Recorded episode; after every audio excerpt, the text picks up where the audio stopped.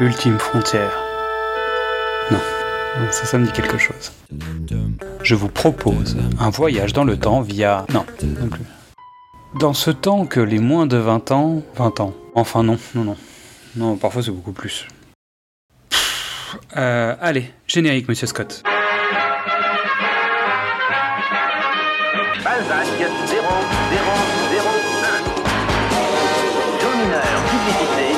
79 Champs-Élysées, Paris.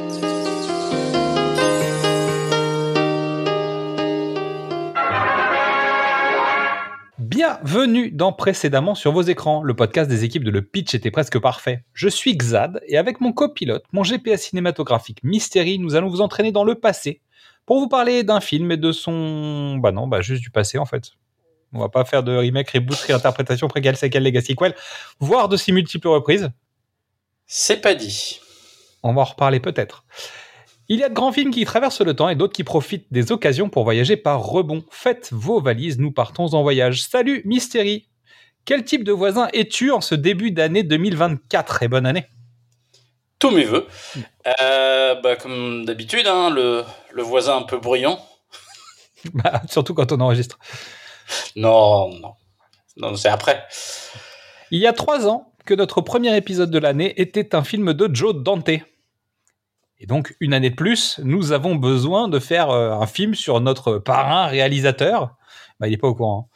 Euh, Non. et nous allons nous rendre dans une banlieue américaine pour surveiller nos voisins de près, car ils sont forcément louches, forcément. C'est bien, non? Comme, Oui, euh, non, c'est- on est d'accord. En fait, on avait prévu un autre truc, mais c'était un peu long à organiser dès maintenant. Et puis, comme vous voyez, en fait, on est en janvier, mais plus vraiment en janvier. Nous, on enregistre en janvier. Vous n'écouterez sans doute pas cet épisode en janvier, parce qu'entre-temps, il y a le ciné du commerce à passer. Peut-être la nouvelle émission de Quentin qui arrive, euh, t'es chaud ou pas, qui arrivera peut-être à la bordure de fin de janvier. Donc, on était un peu à la bourre. Donc, ce sera peut-être un épisode de janvier-février. Voilà. Je ne sais pas encore. Mais en tout cas, c'est un épisode où on a encore le droit, nous, de vous souhaiter la bonne année. Voilà. Mystery, premier, sou- premier souvenir de ce film. Euh, la semaine dernière, quand tu m'as gentiment prêté le DVD pour préparer l'émission, Non, c'est pas vrai. Tu l'avais jamais vu? Je l'avais jamais vu. Ah, cool. On a parlé, on en a parlé plusieurs fois de, de ce film. De... Mais non, non, c'était. euh, Ah, t'es tout frais, tout neuf. Tu vois, il y, a des- il y a des gens qui mettent beaucoup de temps à regarder des films cultes, absolus. euh, tu penses qui- à quelque chose en particulier ou pas? Ah, ça dépend, tu me fais une proposition ou pas? Voilà. Euh, bah, voilà. Mon, mon, mon parrain à moi, c'était The Burbs. Alors, je vais pas rentrer dans le détail de cette, euh, de cette attaque personnelle, euh, mais c'est vrai que depuis peu, j'ai crevé un abcès en fait cinématographique qui traînait depuis très longtemps dans ma culture. Et donc, The Burbs pour Mystery. Donc, pour ma part, The Burbs pour moi, c'est un film d'enfance que j'ai vu sur Canal, bah, d'enfance, euh, oui, bah, d'enfance, que j'ai vu sur Canal Plus parce qu'en fait, le film n'est jamais sorti au cinéma. En fait, le film est arrivé directement en VHS et il est passé sur Canal Plus très certainement au moment d'une rediff ou d'une ou d'une période euh, ré- réitérée euh, sur euh, Joe Dante, je sais pas. En tout cas, c'est un film que j'ai vu sur Canal et qui m'avait bien marqué, que j'avais pas revu depuis l'époque, qui était toujours là dans un coin, tu sais. Ouais. Et en voyant le film à nouveau, je me suis dit, mais oui, c'est dans ce film, cette scène-là. Donc tu es la cible de cette nouvelle édition DVD Blu-ray. euh. Complètement. Complètement euh, collector avec le livre de chez Carlotta Film. Et donc, en vieillissant et en analysant le travail de Joe Dante, c'est sans hésiter que le film est un film de Joe Dante. Il n'y a, pas- a de doute. Pas, pas le scénario, mais en tout cas, tout le film est un vrai film de Joe Dante. Il y a toutes ses marottes. Et on va en, on On va est en parler plus en détail. Euh, à l'origine, en fait, le projet est un projet de série télé d'un d'un scénariste qui s'appelle euh, Dana Olsen, qui joue dans le film parce qu'en fait c'est un des policiers que tu vois à la fin. Je vais Ok. expliquer pourquoi il est sur le tournage parce que c'est euh, il y a une raison. Il a essayé de proposer ce scénario à CBS euh, et CBS en fait lui dit Ouais, il y a un projet qui ressemble un peu à ce concept euh, qu'on t'a plus ou moins commandé donc il s'appelait le shérif de Maple Street ou un truc comme ça qui était l'histoire d'un d'un endroit en banlieue où en fait un des voisins résolvait les, les problèmes de ses voisins donc c'était le shérif de Maple Street Ok. donc finalement, en fait, la, la- on va dire la, la structure narrative est encore là. hein. Et euh, c'était un truc où chaque épisode, il y avait une aventure euh, particulière à résoudre dans le voisinage de notre personnage principal. Puis finalement, bon, le, le Dana Olsen en question, il se dit, euh, bon, son projet au début, il s'appelait Bay Window, faire hommage à Rear Window, fenêtre sur cour de Hitchcock. C'est ça. D'ailleurs, il y a des restes aussi de ça dans le film. Dans le lézard. Des, des, des quelques, quelques, quelques, petites, quelques petits rappels comme ça par-ci par-là. Et donc finalement, le gars se dit bon bah mon pilote n'est pas accepté puisque de toute façon euh, personne l'a lu, donc euh, je vais pas. Si j'en faisais un long métrage, donc il a commencé à travailler pour essayer d'en faire un long métrage. Donc arrive le moment où il essaye de mettre en place le truc, donc ça prend quelques années hein, quand même. Et au moment où finalement on arrive à lui trouver un budget, un machin, un truc, arrive la grève des scénaristes qu'on connaît bien euh, chez le Ah pitch bah et des voilà. en fait. Et donc pour la blague, le film commence le premier jour, le tournage du film commence le premier jour de la grève des scénaristes. Donc Dana Olsen, évidemment, n'a plus le droit d'écrire une ligne, c'est le concept, euh, vu qu'il est scénariste. Donc Joe Dante, qui a fini par accepter le projet, c'était pas lui qui était là au début, mais bref, finit par arriver sur le projet, organise le truc à sa façon, se retrouve coincé avec la production qui débute, des comédiens qui sont, qui sont prêts à bosser, et arrive le premier jour du tournage et il demande à la prod s'il peut embaucher Dana Olsen comme comédien, comme ça au moins il l'aura sur le tournage pour lui demander son avis sur des trucs qu'il n'a pas le droit d'écrire de plus, tu vois. Voilà.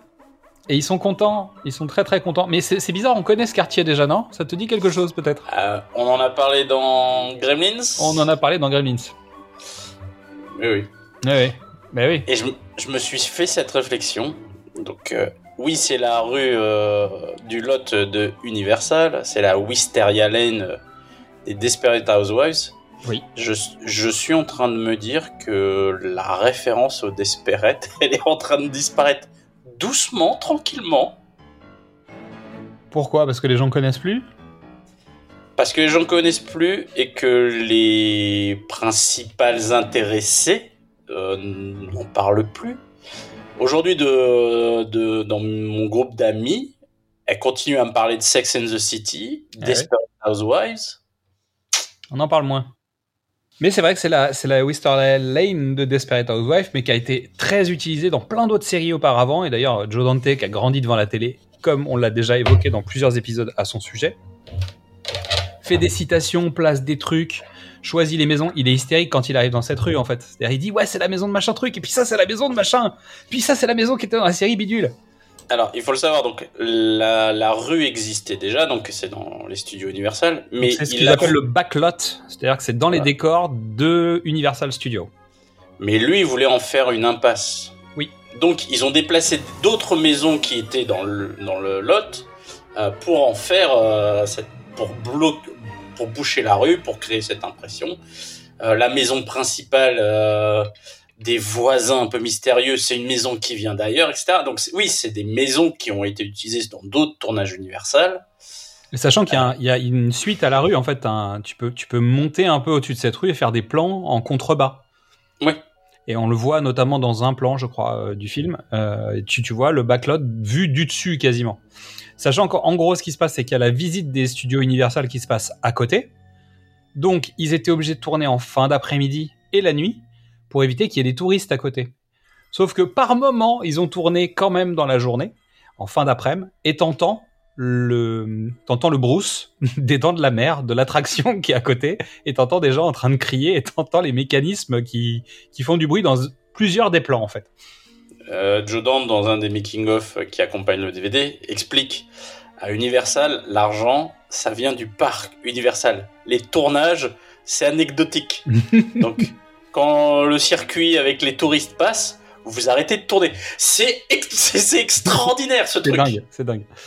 Et en fait, les deux seuls films qui tournaient chez Universal à l'époque, donc c'est celui-ci, The Burbs, donc les banlieusards, et l'autre film s'appelait Autant en emporte Fletch, Avec Sorte- Chevy. avec Chevy, une sorte de parodie de James Bond. Non, non, non, non, Non. On peut On pas va mettre ça pas comme se- ça On va pas se lancer dans Fletch. ne Non. me lance pas dans Fletch. Non. On a dit Chevy, on n'en parle plus de toute façon. Parce que en plus, je vais m'énerver après le film qu'ils ont fait avec euh, l'autre crétin là, euh, Don Draper, qui, qui est vraiment pas Fletch. Donc, un Fletch, très bien. On rajoute ça à la liste des 224 films dont on doit parler un jour. Bon, alors on va continuer. Euh, bref, on est sur un film sur la banlieue, qui se passe dans un univers où j'ai envie de dire.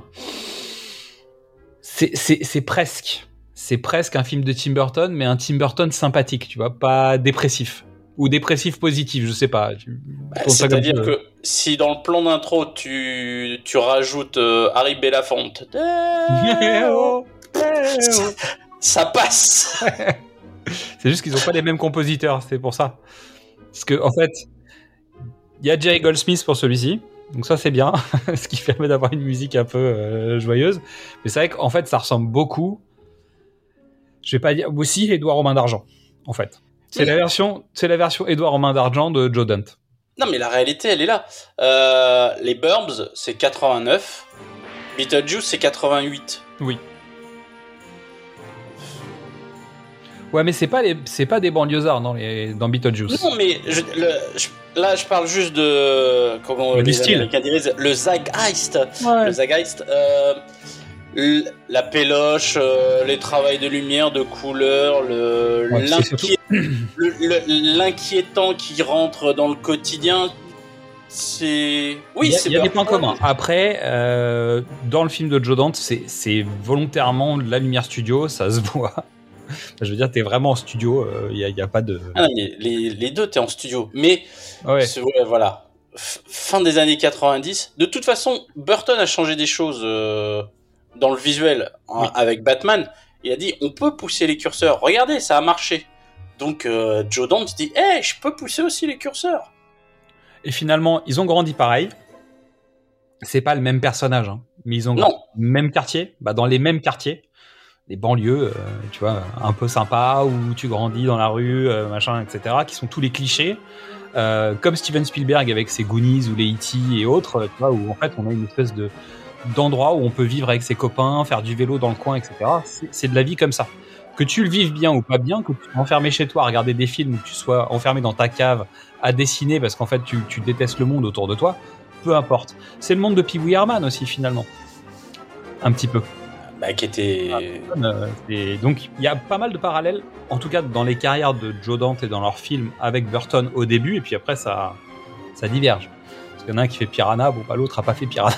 tu vois. On va pas tout à fait dans le même sens. C'est pas dit, et il reste une chance. hein. Piranha 6, par Tim Burton. Il y en a un qui fait Beetlejuice 2. Donc est-ce qu'on aura The Burbs 2 Je suis pas sûr. Mais bon, Pas sûr on en non plus. parlera. Alors, le titre original, The Burbs, en français, Les banlieusards, sorti 89, réalisateur Joe Dante, au scénario Dana Olsen, à qui on doit Les aventures d'un homme invisible, de John Carpenter, avec Chevy Chase, Georges de la jungle, de Sam Weisman, et L'inspecteur Gadget, de David Kellogg.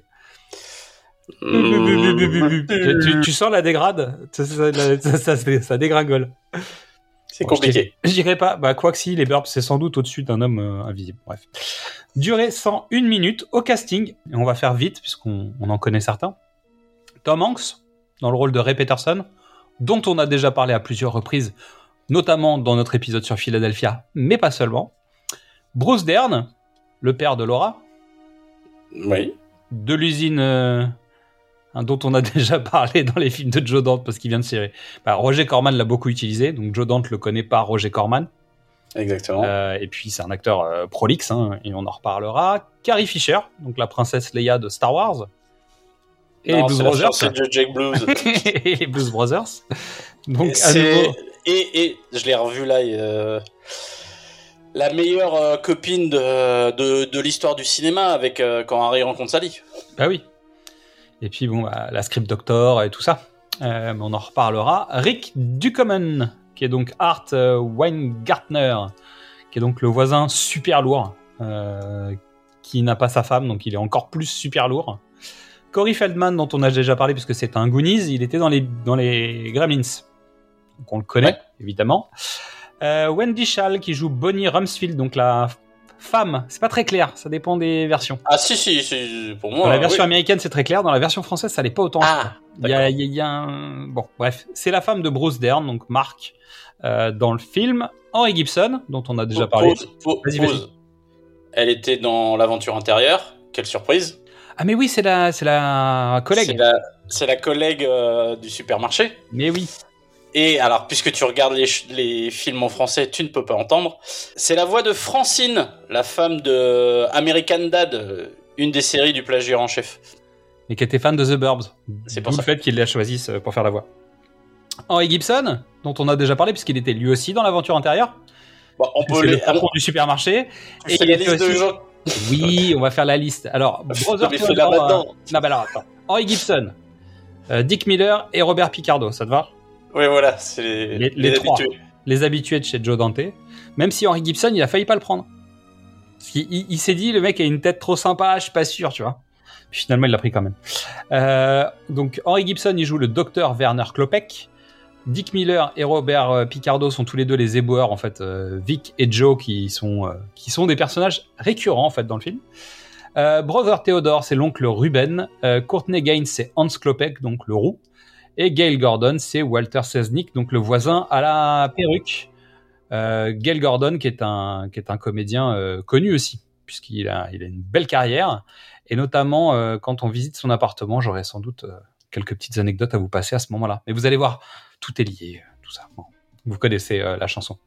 Donc, Henry Gibson, c'était pas la première idée de Joe Dante. Mais finalement, en fait, euh, comme il l'avait fait tourner, il connaissait le bonhomme. Bon, bref, il s'est dit, OK, on va le tenter. Et finalement, ça le fait plutôt bien. Euh, Courtney Gaines, donc il joue euh, Hans, le, plus jeune des Klopek. Lui, il a été engagé sans audition, sans déconner. Brother Theodore Gottlieb, en fait, lui, il a, il, a, il a remporté le rôle face à Timothy Carey. C'est un mec qui faisait du stand-up, Ok. Il faisait du comedy club. Vu sa tronche, tu vois, ça marche, ça, ça fonctionne, quoi. Donc, comme je le disais, Dana Olsen, il joue, le, il joue un des policiers. Comme ça, au moins, euh, on casse pas la grève. Il est là. Je peux Ouais, lui bien. poser des questions de temps en temps. Je pense qu'ils ont pas réécrit. On en, on en reparlera après. Euh, c'est Tom Hanks qui a milité pour que Carrie Fisher puisse avoir le rôle de Carol. Parce qu'il était fan de Star Wars. Bah écoute, Pourquoi pas? Pratique ça. Et les deux avaient déjà joué dans un film ensemble, dans L'homme à la chaussure rouge, qui est le remake du Grand Blond, dont on a déjà parlé. Ok. Euh, Shore avait été imaginé pour le rôle de Corey Feldman. C'est pas mal quand même, comme voisin. Mais Corey Feldman, ça le fait bien, mais euh, ça aurait été pas mal. Ouais, ouais, ouais. Gary Busey avait passé les auditions pour le rôle de Bruce Dern, de Mark. Mais je préfère, je préfère Bruce Dern. je pense. Oui, Gary oui. Busey, ça aurait été. Pourquoi pas. Euh, Rick Moranis avait été prévu pour le rôle qui a été remis à Rick Ducommun. Mais sauf que lui, il avait signé pour Chérie, j'ai rétréci les gosses, donc bon. Ouais. Je pense qu'il a Non. bien fait quand même. Non, je vais passer à la postérité pour euh, les papas et les mamans euh, de, des 50 années à venir. Tu m'étonnes. Et c'est Ron Howard qui produit le film. Ron Howard, Tom Hanks, il y a une liaison. Et Ron Howard, Roger Corman, Joe Dante, bon, tout ça, il y a une liaison. Bruce Dern et ainsi de suite, quoi. Ce qui explique la présence de, de papa. Rance Howard, c'est le qui joue un des détectives. Ouais. Tu, tu, tu, tu, tu viens? Bah écoute, Allez, viens faire, viens faire une panouille. Euh, je crois qu'histoire dans, dans l'histoire, euh, avec un H majuscule, euh, Tom Hanks vient de finir Splash quand il attaque Burb, c'est ça? Non, en fait, il a fini Big. Ah, il a mais, Big. mais Big n'est pas encore sorti. Ok. Ce qui fait que Big sort, il est nommé aux Oscars. Et donc, en fait, ils ont accéléré, je crois, la sortie de The Burbs ou un truc comme ça. Mais entre guillemets, il y a, ça se croise, tu vois. De manière à bénéficier de l'aura de. Il aura l'Oscar ou il aura pas l'Oscar. Mais Splash est déjà passé, Ah, donc le lien passé. Howard euh, Hanks existe. Mais, euh, mais Tom Hanks, en fait, a hésité à prendre le, le film parce que c'était la première fois qu'on lui proposait le rôle d'un papa. Alors, le gamin est pas vraiment là, mais il est là quand même. Tu vois Ouais. mais suffisamment pour qu'il soit papa et plus genre le jeune premier. Et ça le faisait un peu chier. C'est-à-dire que régulièrement, il revenait à la charge en disant Vous êtes sûr qu'on a besoin de l'enfant dans le scénario? Parce que vraiment, euh, tu vois. Mais l'enfant fait la liaison avec Corey Feldman, notamment, et les voisins, tu vois. Donc, euh, t'as besoin plus ou moins du gamin pour faire des liaisons autres, et puis notamment pour évacuer Carole euh, dans l'histoire, euh, plus tôt. Mais c'est vrai qu'en en gros, Tom Hanks, ça, il a un peu freiné des cas de fer en disant Ouais, mais j'ai pas trop envie de l'histoire de. Être papa, ça le faisait chier parce qu'en fait, il avait l'impression qu'il avait changé de case. Est pas Bah, complètement faux. Il venait de jouer Big, tu vois. Oui, tu, tu viens de jouer un. Il Mais faut bon. essayer de sauver. À la musique, on retrouve Jerry Goldsmith, qui n'était pas le premier choix. C'est Georges Delru qui devait, euh, qui devait faire la musique. Et finalement, bon bah Goldsmith, euh, ça, ça le faisait bien quand même. Donc toute la musique est de Goldsmith, à l'exception d'une vraie citation d'Ennio Morricone, puisque en gros Joe Dante avait travaillé en musique euh, temporaire avec un morceau de Morricone pour la séquence où il se dirige vers la maison pour la première fois, et il avait mis, euh, je sais plus, euh, Ecstasy of Gold ou un morceau du genre. Mon nom est. euh, Là, c'est mon nom et personne. Mais en fait, il a demandé à Goldsmith de travailler dans cet esprit-là. Donc Goldsmith a fait un test. Il a essayé de faire une musique western, mais ça faisait pas pareil. C'est-à-dire que même si le morceau est sympa, c'est pas du Morricone. Et en fait, euh, Universal venait de récupérer les droits de mon nom et personne. Et donc, Bon, ils bah, avaient la musique au catalogue, ils ont pris la musique et l'ont mise dans le film. Mais c'est pas la seule musique de reprise. Non, il y en a d'autres. Mais euh, disons que pour le coup, Non, mais il y a ça. Et dès que Bruce Dern apparaît, en fait, on a Patton. voilà, c'est ça. Mais en mode euh, Patton rigolo, quoi. Mais qui a, écrit, qui a été écrit par Jerry Goldsmith, donc. Exactement, il a le droit de refaire sa musique. Mais se Non, se là j'ai mis de une demi-croche au lieu d'une croche. C'est pas la même musique. Mais il se, mo- il se moque un peu de lui, parce que finalement, il détourne le son de Patton pour rendre le personnage un peu euh, ridicule, quoi. À la photographie, c'est Robert M. Stevens, qui était électrocam sur SOS Fantôme et Meurtre à la Maison Blanche. Et c'est le directeur photo de Emek Aleumakes, de L'homme qui en savait trop peu, de Serial Mother et de la trilogie Naked Gun. Y a-t-il un flic? Euh... Joe Dante a réalisé deux épisodes de Police Squad, la série qui a Oui. inspiré Naked Gun. C'est ça. Police Squad. C'est la petite, c'est la famille. Bah oui, c'est la famille. C'est la famille. Euh, le monteur s'appelle Marshall Harvey. Il a monté en partie Cheeseburger Film Sandwich, Panic La- sur Florida Beach, Small la. Soldiers, la les Looney Tunes passent à l'action, The la Hall, famille. The Hall, Burying the X. Donc en fait tout ça c'est Joe Dante, en gros. et il a monté aussi Spoof Movie et Lake Placid dans les grands noms. Bon là pour le coup, Spoof Movie c'est un c'est un, un film important quand même.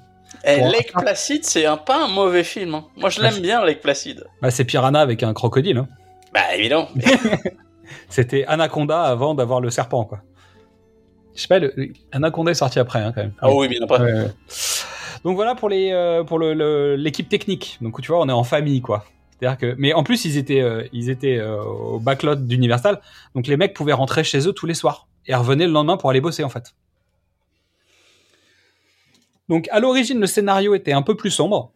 Euh, la fin était pas la même. Il y a plusieurs fins qui ont été tournées parce qu'en fait la grève des scénaristes s'est terminée. Ils ont pu faire des, des projets tests et ils ont re-shooté des séquences après coup. Pas beaucoup, mais ils en ont re-shooté un peu. Donc c'est aussi pour ça que le film est peut-être un peu décousu par moment, ou en tout cas pas décousu parce que la trame principale elle a pas trop bougé. Euh, c'est juste que Joe Dante a essayé des séquences supplémentaires qu'il n'a pas gardées dans le film, des séquences de barbecue, de machin, de trucs, en laissant les comédiens faire ce qu'ils avaient à faire en fait, pour euh, se donner le tempo. Et surtout ils ont tourné euh, tout le film dans l'ordre chronologique. Comme ça, en fait, comme il laissait les comédiens faire de l'impro, ça permettait qu'on note les impros qui avaient été faites et qu'on garde une espèce de continuité logique dans les histoires. Parce que si tu tournes en décousu et que les mecs font des impros, t'es mort en fait. Bah, ça donne Quantum Solace. ça. ça y est, on a placé une JB, c'est bon. C'est pas des impros. Ils avaient que des scènes d'action. Donc il semblerait que Tom Hanks ait passé un si bon tournage qu'il a offert à toute l'équipe, comédiens et équipe technique, des lunettes de soleil et qu'il a, il a fait un petit mot pour chaque personne. Même s'il s'entendait pas du tout avec Rick Ducommun. et ça, c'est Joe Dante qui le dit dans le making of, ce qui est quand même un truc qui est particulier parce qu'en général, on arrondit les angles, Oh, on dit que chacun avait un talent non, différent, tu vois. Mais là, non, non, non, non. il balance. Non, non. Pendant la promo, tu as arrondi les angles. Euh, 30 ans plus tard, tu dis la vérité. Bah ça dépend. Ça dépend parce qu'il y a encore des making-of. Souvent les making-of ont été faits à l'époque. Là l'avantage c'est que le, le making-of, en tout cas les, les, les entretiens qu'on a pu regarder, c'est des entretiens qui ont été faits plus récemment euh, au moment de la réédition du film en, Blu-ray je pense. Et, euh, et donc ça permet de se lâcher un peu plus. Mais même parfois euh, les mecs ils gardent encore le fond quoi. Enfin bon. Est-ce que tu te tenterais le pitch? Un, un trio de banlieusards voit arriver avec suspicion une nouvelle famille monoparentale. Oui. Euh, l'obsession, euh, la curiosité vire à l'obsession pour le meilleur et pour le pire. The Burb, c'est une saison de de Desperate Ouais, Housewives en une heure et demie. Mais bien sûr, On est entre nous, il y a une nouvelle voix, il y a un nouveau voisin, il y a une connerie. il y a forcément un truc louche, quoi. Il faut, faut se rendre compte, mais c'est ça. Mais évidemment que c'est ça. Mark Cherry, c'est un escroc aussi, quoi. Même décor, même trame. Et finalement, euh, bon bah même concept quoi. Il y a pas de vraiment c'est euh, c'est la même. Alors moi mon pitch, il dit quand on s'emmerde dans sa petite vie de banlieue, méfiez-vous du Burbs Out. La classe. L'année commence bien. L'année commence bien, on est chaud. Euh, allez, c'est parti, le pitch officiel. Les voisins d'une communauté tranquille de la banlieue américaine voient débarquer de nouveaux arrivants particulièrement mystérieux. Les résidents du quartier assouvissent leur curiosité en espionnant leurs nouveaux voisins qui sont rapidement perçus comme des dangereux individus. Oui, une saison de Desperate Housewives. Exactement. Sauf que là, chez Joe Dante, c'est un poil plus fantastique au démarrage. Et la blague, c'est qu'en fait, Joe Dante, il ne savait. En fait, à l'origine, euh, je, je vends la fin sans vendre la fin parce que je vais pas rentrer dans le spoiler tout de suite. La première fin de l'histoire ne résolvait pas l'histoire. Ah, En fait, on ne savait pas vraiment ce qui s'était passé chez eux. On n'avait pas l'explication. Et en fait, Joe Dante n'en sait foutre rien jusqu'à la fin du tournage. Donc ça, c'est la blague du truc. Et comme euh, la fin qu'ils avaient proposée était trop sombre, ils ont changé la fin. Et donc, il s'est retrouvé à avoir la fameuse, une des séquences qu'on voit nous comme la fin du film, où en fait, le personnage de Henry Gibson explique ce qui se passe. Et là, ils étaient dans la merde, parce qu'en fait, lui, il savait pas ce qui se passait dans cette baraque. Et t'as pas besoin de le savoir. Si tu le sais pas, ça change rien à l'histoire, en fait. Ils avaient besoin d'une résolution parce que le public avait besoin d'une résolution. Mais fondamentalement, en fait, quand tu regardes les différents éléments un peu bizarres qui se trouvent dans la maison, ça peut être plein de trucs différents. Et en fait, on s'en fout.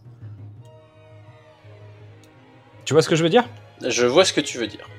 Et donc, Joe Dante dit bah j'étais dans le jeu, il a fallu qu'on trouve une raison, tout ce bordel, et qu'on essaye d'assembler quelque chose. Il s'avère que ça fonctionne, mais euh, c'est vrai qu'il n'y avait pas de nécessité. Comme c'est Joe Dante qui vous concoctait des bandes annonces, bah je pense qu'il suffit de laisser parler le maître. Tout ce que Tom Hanks voulait, c'était des vacances tranquilles chez lui. Je n'ai besoin que de ça, Carole. J'ai besoin de, de ça. Bienvenue à Mayfield Place. Un quartier typique de la banlieue, Bonjour, Walter où il ne se passait pas grand-chose, La chienne de Walter est encore allée sur le gazon des Rumsfield pour faire sa crotte. jusqu'à ce que les Klopek emménagent. Clopec Clopec. Clopec. Personne n'y entre, personne n'en sort. Des voisins venus de l'enfer. C'était un quartier charmant. Il dit qu'il pense que les Clopec sont le mal incarné. Mais tu es beaucoup trop intelligent pour avaler ça, n'est-ce pas, chérie? Mais maintenant, Carole vous n'iriez même pas leur rendre visite. Ouais. Ça, c'est Walter. Les banlieusards. Je vais franchir la barrière et je ne reviendrai pas tant que je n'aurai pas trouvé un mort. Ah, et tu veux qu'ils prennent ta famille, qu'ils la kidnappent, qu'ils arrachent leur foie et en fassent des parties diaboliques? On a trouvé Walter On a un gros problème. J'ai touché le tuyau de gaz Ah, sauve-toi Oh, cette rue, elle m'éclate Tom Hanks. On devrait pas en faire tout un plat. Non Les banlieusards. C'est une vie d'enfer. Chérie, je crois qu'on devrait déménager. Allez, on y va. On se fait un petit scène à scène rapidos parce qu'on se fait un petit épisode relax, tranquille. Allez, tranquille. 28 c'est- minutes. C'est la reprise. Hein, c'est la reprise. Moi, ça fait longtemps. J'ai l'impression que ça fait une éternité qu'on n'a pas bossé tous les deux. Mais c'est vrai. Parce Non, c'est fois, on a fait les mousquetaires, mais on était trois. C'était Ah, toi qui tous étais les- pilotage. Mais tu vois, ça fait un veux- moment qu'on s'est pas fait tous les deux une émission tous les deux, quoi. Tu veux dire tous tous les deux? Un fromage si doux, si tendre, qu'on ne veut le partager qu'à deux. Caprice à deux, caprice des dieux. Ouais, c'est vrai. C'était quoi en novembre? Ce qui veut dire peut-être fin octobre pour nous? Un truc comme Voilà. ça? C'est loin. hein. C'est loin. Alors, la planète, le logo Universal, qui devient une planète sur laquelle on zoome. Hyper, hyper avant-gardiste, cette intro. Tu vois ce que je veux dire? la- C'est. Alors déjà, il y a un détournement du logo qu'on avait déjà vu- qu'on a vu chez Indiana Jones, etc. Tu vois le, le côté euh, Ouais. montagne qui devient la Et- montagne et machin. Là, en fait, ils utilisent la planète Universal et ils zooment dessus jusqu'à arriver dans ce quartier pour dire voilà, vous êtes quelque part sur la planète Je dirais bien que c'est la première fois qu'on le voit au cinéma, sauf que Joe Dante a l'honnêteté de dire non, je me suis inspiré d'un autre truc. Je l'ai piqué à quelqu'un d'autre. Je l'ai piqué. Ce qui est souvent son, son truc, hein. je l'ai piqué à quelqu'un d'autre. Donc on arrive dans une rue euh, et on découvre un quartier, des voisins et une maison un peu bizarre dans un voisinage qui fait des drôles de lumière pendant la nuit. Donc on découvre Sous-sol. euh, Au au sous-sol. et qui vibre et qui fait des bruits bizarres. Et on découvre la maison des voisins, donc qui est juste à côté de cette maison en question. Sort Tom Hanks, donc Ray, en pleine nuit, avec euh, sa robe de chambre mais les pieds nus, et il se dirige vers la maison de ses voisins. Et dès qu'il fait un pas sur leur pelouse, un vent violent se lève et l'oblige à reculer. Ça, je trouve, en ouverture, c'est juste génial. C'est une magnifique ouverture. La maison de Tom Hanks est sortie tout droit de Maisons et Jardins. Euh, Audrey euh, de la petite boutique des horreurs euh, A en rêverait. Ouais, ça. Et juste en face de lui, À côté. euh, enfin juste à côté de lui, c'est la maison de Malcolm. Ou la maison des Adams. Ou la- ou- ah, voilà, tu, tu me le piques. Ou- alors c'est un peu la maison des Adams, mais ça c'est mon analyse de pour, pour plus tard. Ouais. Mais c'est la maison pourrie, l'herbe est brûlée, euh, c'est pas entretenu, c'est un cauchemar. Et vraiment, ce coup, ce coup de, de, de, de vent violent qui se lève, et il recule et il n'y a plus de vent. La, musique est, vo- la musique va avec, évidemment, etc. Mais t'as vraiment cet effet euh, fantastique, tu sais, euh, où tu te dis, ok, là tu me vends un film où il va y avoir du fantastique, il va se passer quelque chose. quoi. Et la séquence d'ouverture s'arrête ici. On est premier jour, donc d'un seul coup, la jolie banlieue, lumineuse, du soleil, il fait beau, parce que les plaques d'immatriculation des voitures correspondent à des moines. D'accord. Voilà. Donc on est à Mayfield Place, qui est un clin d'œil à la série Leave It to Beaver de 1957, qui tournait dans ce quartier-là. C'est Je pour ça. crois que c'est la famille Mayfield ou un truc comme ça, où il y a, je sais plus exactement pourquoi, mais c'est en rapport avec cette série qui tournait donc dans ce quartier que euh, Joe Dante connaissait euh, évidemment en tant que fan de télévision. Le Paperboy lance les journaux. Et là, déjà, le film commence. C'est-à-dire, il lance le journal qui atterrit presque sur Tom Hanks et Tom Hanks balance son café pour arroser le Paperboy de loin. Il n'arrivera jamais à le toucher. Mais t'as cette espèce de réflexe automatique du putain, il m'a lancé un, un journal Bah, et ouais. directement, je vais, je vais l'arroser au café. On découvre Walter et Queenie. Donc Walter, c'est le monsieur, Queenie, c'est le chien. Pareil, le Paperboy lui lance le journal qui arrive pas très loin du bonhomme. Donc le bonhomme lâche son espèce de chien pourri là pour qu'il essaye de courir. Un, un poodle ou un caniche ou ouais. Le chien s'arrête sur un gazon, celui de Mark, donc euh, Bruce Dern, et lâche une belle merde. et d'un seul coup, tous ceux qui sont rendus compte de la situation s'arrêtent et observent le truc avec euh, sourire en coin en disant Ah, il a chié sur le jardin, dans le jardin de machin. Et on découvre euh, Rick, qui est joué par Corey Feldman, qui doit repeindre la maison puisque ses parents lui ont laissé la baraque pendant que lui allait s'occuper des travaux. Et lui, c'est un peu toi en fait. C'est un peu toi, spectateur. Ah merci parce que Ah mais non, c'est pas toi.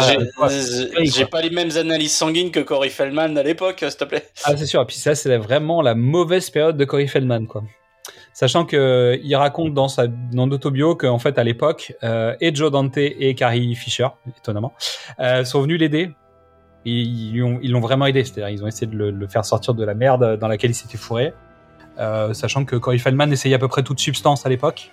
C'est un enfant comédien qui est un peu tombé dans la drogue, euh, un peu beaucoup. Alors je précise pour les spectateurs euh, hyper pointus, Xad est légèrement enrhumé, il renifle de maladie, hein, pas parce que, pas parce que ça réveille des souvenirs. Non mais je pense, que, hein. je pense que sinon on aurait fait les Looney Tunes contre-attaque, tu vois, si j'étais Ah oui, voilà. produit. Mais typiquement, Carrie Fisher aussi connaissant un peu le sujet, plutôt bien, hein, Plutôt pas mal. était, était plutôt bien placé pour aller en parler avec lui. Donc c'était un peu son papa et sa maman de substitution sur le plateau. Très bien. Mais ça l'empêchait pas de faire des conneries, ça l'empêchait pas euh, d'être ami avec Michael Jackson, que MJ soit venu sur le tournage, et notamment Bubbles, son, son, son singe, son chimpanzé qu'on a tous vu plus ou moins à l'époque euh, dans, dans des photos, des clips, des machins, venait, que Corey Feldman a eu envie d'avoir un singe, donc le dresseur de Bubbles lui a laissé sur le tournage. Ah non, mais Corey, Corey dit que c'est... Non, non, que Michael est parti et qu'il lui a confié Bubbles. Alors il y a, y a, y a dix- Moi, j'ai cette version-là. parce que Joe Dante il dit pas ça. Joe Dante, il dit qu'en fait, Corey Feldman, il a trimballé le singe parce qu'en fait, il, il avait envie d'avoir un singe, que le singe, il a chié partout, qu'il a fallu euh, une demi-journée ou une journée de travail pour tout nettoyer parce que c'était le bordel. Et, et Dans la caravane, dans la caravane, précise. et Joe Dante a dit, j'ai fait virer le singe.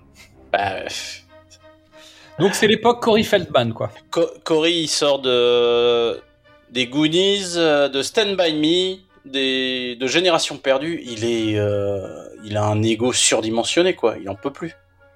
Et puis il gagne beaucoup d'argent, en fait. Bah oui. Donc il peut se permettre de faire n'importe quoi. Donc musique à fond, Mark sort de chez lui. Donc Mark est joué par Bruce Dern, qui est donc un simili ancien militaire, on sait pas trop encore, mais bon, c'est lui qui, à chaque fois qu'il va apparaître dans un plan, il aura une espèce de musique de Patton derrière lui. Donc sa femme lui tend le drapeau et il fait la levée du drapeau juste avant de marcher dans la merde. Alors est-ce que c'est un, est-ce que c'est un message de Joe Dante? Bah, Joe est pas connu pour son militarisme. Ouais, c'est peut-être un message sur la guerre du Vietnam, finalement. On était dans la merde. On était dans la merde. Donc, on rencontre la femme de Ray, qui est Carole, jouée donc par Carrie Fisher.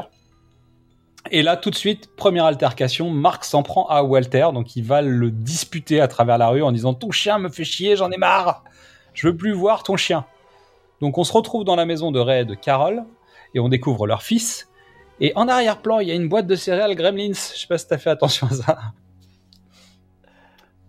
Bah. Au hasard, hein. On place. euh, De toute façon, Oui. C'est une évidence. euh, Faut se C'est les faire royalties, plaisir. c'est normal. Donc Ray montre son rôle de père de famille, mais sa posture va petit à petit évoluer dans le film. C'est-à-dire que là, vraiment, il est père de famille. Mais ça va changer. Parce que les rôles, on va voir l'évolution des garçons, notamment du, du film, évolue pas mal. Donc elle, elle lui propose de partir au lac pour qu'il se repose. Donc là, je dire, il est en vacances. Il est en vacances pendant une semaine. Alors, il est en vacances pendant une semaine. Ça, c'est l'histoire euh, que l'on voit dans le film. Mais à l'origine, en tout cas dans la première idée, dans la première trame du scénario, en fait, Ray s'est fait virer de son job. Sauf qu'il ne l'a pas dit à sa femme. Donc, il lui a dit qu'il Ah, vacances. Et ça explique pas mal de choses. Et donc, il y a une fin spéciale où à la fin, tu sais, ils se retrouvent face à face, tous les deux, et euh, ils se parlent. Et en fait, dans le plan d'origine de la fin d'origine, il lui disait, tu sais, je me suis fait virer, je me suis fait virer de mon job. Et elle lui disait, t'inquiète, je sais, mais on va s'en sortir. Et donc pendant tout le film, en fait, il lui cachait le fait qu'il était viré. Et c'est aussi pour ça qu'en fait, il fait des trucs de déglingo. En fait, c'est parce qu'il est en train de craquer, quoi. Tu vois, il a fait. Ah, Ah. c'est une meilleure lumière. Il lâche la rampe un peu, mais il trouvait que c'était peut-être un peu trop sombre comme façon de traiter le personnage. Et puis bon, ouais, ils ont changé des trucs, donc ils ont gommé cette partie de l'information. Mais toujours est-il donc que Tom Hanks est en vacances. Et donc sa femme lui dit mais viens, on va au lac tous ensemble, tu vas te reposer, etc. Elle lui dit non, j'ai qu'une envie, c'est de rester à la maison en pyjama, euh, de pouvoir traîner. J'ai des outils que ton père m'a offert, je vais pouvoir faire quelques travaux. La vie de banlieue. Et d'ailleurs, il en parle à plusieurs reprises de ces outils. Et les uns les autres se montrent des outils. T'as vu, j'ai acheté ça, ouais, ouais, ouais. le truc et tout. Bah, typique de, de ce qu'on imagine être la banlieue américaine. Bah, le consumérisme des années 80. hein. Donc, on découvre Art, qui est donc le troisième voisin, armé d'un fusil qui fait aboyer le chien de Ray. Il cherche à tirer sur un corbeau. Est-ce que c'est un foreshadowing? Je ne sais pas. Et il abat, euh, je sais plus, un... il casse un, un truc de décoration qui appartient à je sais pas qui. Mais toujours est-il que dès le matin, t'as un voisin avec un fusil dans ton jardin, quoi. Tu vois, les mecs sont déjà. euh, Tu sens que Art, il a lâché la rampe déjà avant le début du film. Bah, c'est surtout que euh, lui, il est, il est supposé être marié, Il est marié. Et mais on, mais pas- voit pas de femme, on voit pas d'enfant. Et on pense en fait qu'il est. euh, Moi, pendant très longtemps, je pensais qu'il était divorcé, tu sais, ou qu'elle venait de se barrer ou un truc comme ça. J'avais oublié en fait, euh, tu vois, l'intrigue principale. Et il est tellement lâché que t'as l'impression de voir une sorte d'ado prépubère euh, complètement stupide. Et surtout, c'est le mec sans gêne qui donc se retrouve chez Ray et pille le frigo. C'est-à-dire qu'en fait, il ouvre le frigo, c'est Kramer, quoi, tu vois. Mais on met tout de suite en place le- les trois voisins, c'est les trois, c'est les trois âges du, de l'homme dans la banlieue. T'as l'homme seul qui s'installe avec sa femme, mais c'est pas encore ça. Tom Ouais. Hanks, c'est le sérieux. Et Bruce Dern, Wendy Schall, elle est, elle a, 10 ou 15 ans de moins que lui. Oui, c'est le mec qui s'est refait sa vie, quoi. Le mec, il est remarié avec euh, la jolie plante. C'est pas faux. Et t'as le vieux qui a son, son chien-chien. euh, c'est les quatre étapes de l'homme dans la banlieue. Et après, il y a les voisins bizarres. Il y a une autre famille qu'on ne découvrira pas. On évoque leur nom, je crois qu'on voit un moment sur un panneau leur nom, mais en fait, ils sont jamais là. Il y a, il y a une, il y a une maison vide, en tout cas, entre guillemets, dans la Ouais. Euh, et, et surtout, on installe cette routine que Art, en fait, vient chez eux tout le temps. C'est-à-dire, il est en train de parler avec eux, il est assis à table du petit-déj, il ouvre le frigo, il prend des saucisses, tu vois. Ah ben, C'est- C'est c'est Kramer, en fait, dans Seinfeld. C'est la même. Bah, ou, Joey, ou Joey Tribbiani. tu- Exactement, c'est-à-dire le mec vit chez toi, quoi. Et les Klopeks sont un sujet de conversation. Donc les Klopeks, c'est les fameux nouveaux voisins qui ont remplacé d'autres voisins qui sont partis. Et Art ne cesse de faire des commentaires complètement parano. C'est-à-dire que le mec est complètement dingo. Dès qu'il a une phrase, il est forcément en train de dire que c'est des tueurs en série, des extraterrestres, tu vois. Il a toujours un truc à, à dire sur, euh, sur les autres, Tu veux dire qu'il pourrait être sénateur aux États-Unis aujourd'hui? Par exemple, ou peut-être président. Donc pendant ce temps-là, tu retrouves Marc et sa femme qui font leur jardin.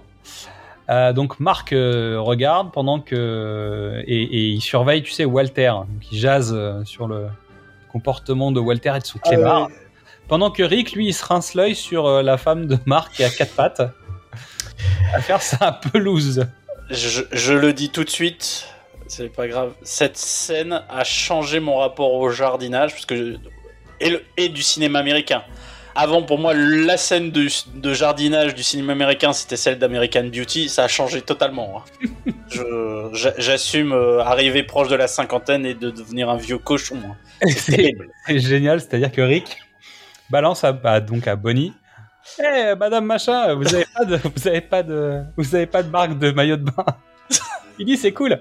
Et t'as son mari qui est juste à côté, tu vois. Et le mec s'en fout complètement. Non, mais la, la tenue euh, Non, mais tout a est- collée à Wendy Schall est extraordinairement impossible à porter aujourd'hui. quoi. Mais ça, ça fonctionne, c'est-à-dire que la fille est, euh, tu vois, elle fait euh, C'est pas, Barbie, mais en même temps elle est quand même respectable pendant tout le film. C'est-à-dire c'est pas non plus, tu vois, elle a pas un comportement c'est autre. pas vulgaire. Voilà.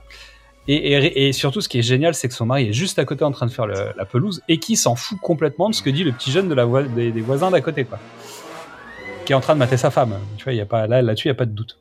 Bon, bref, tout le monde se regarde, tout le monde se juge dans cette rue euh, et chacun parle de son jardin, de ses outils, etc.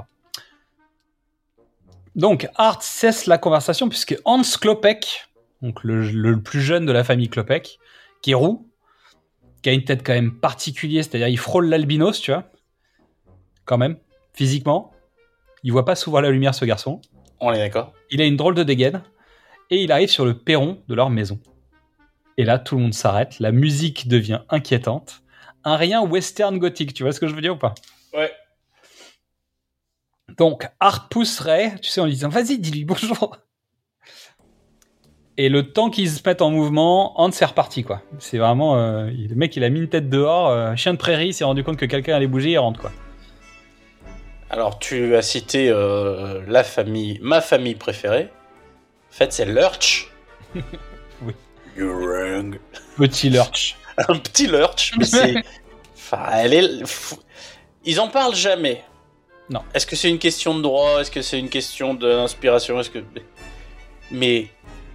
Les Klopek, évidemment que c'est les Adams. Ouais, c'est l'Universal Monsters globalement, tu vois. C'est-à-dire que on en reparlera à la fin, mais on est chez Universal, c'est l'Universal Monsters. C'est-à-dire que c'est euh, le Docteur Frankenstein, c'est toute cette c'est toute cette gamma de de- d'histoire, tu vois. Ouais, mais tu vois. L'or globalement, mais t'as raison, c'est c'est C'est, c'est- Mais par contre, les caméras sont tournées dans l'autre sens.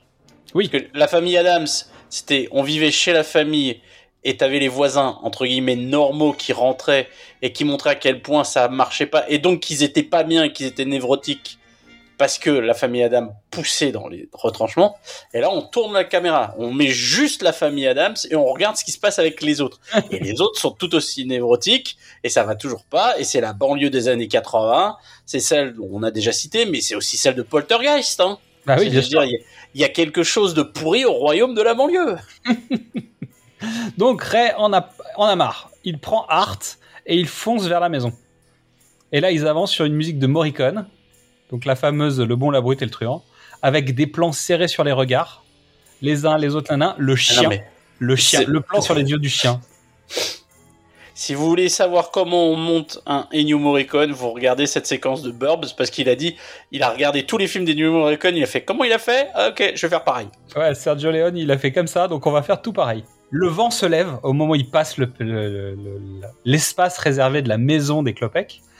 Mais sur le perron, ils arrivent et Art passe son pied à travers le sol. Donc en plus, il n'y a rien qui marche, tu vois.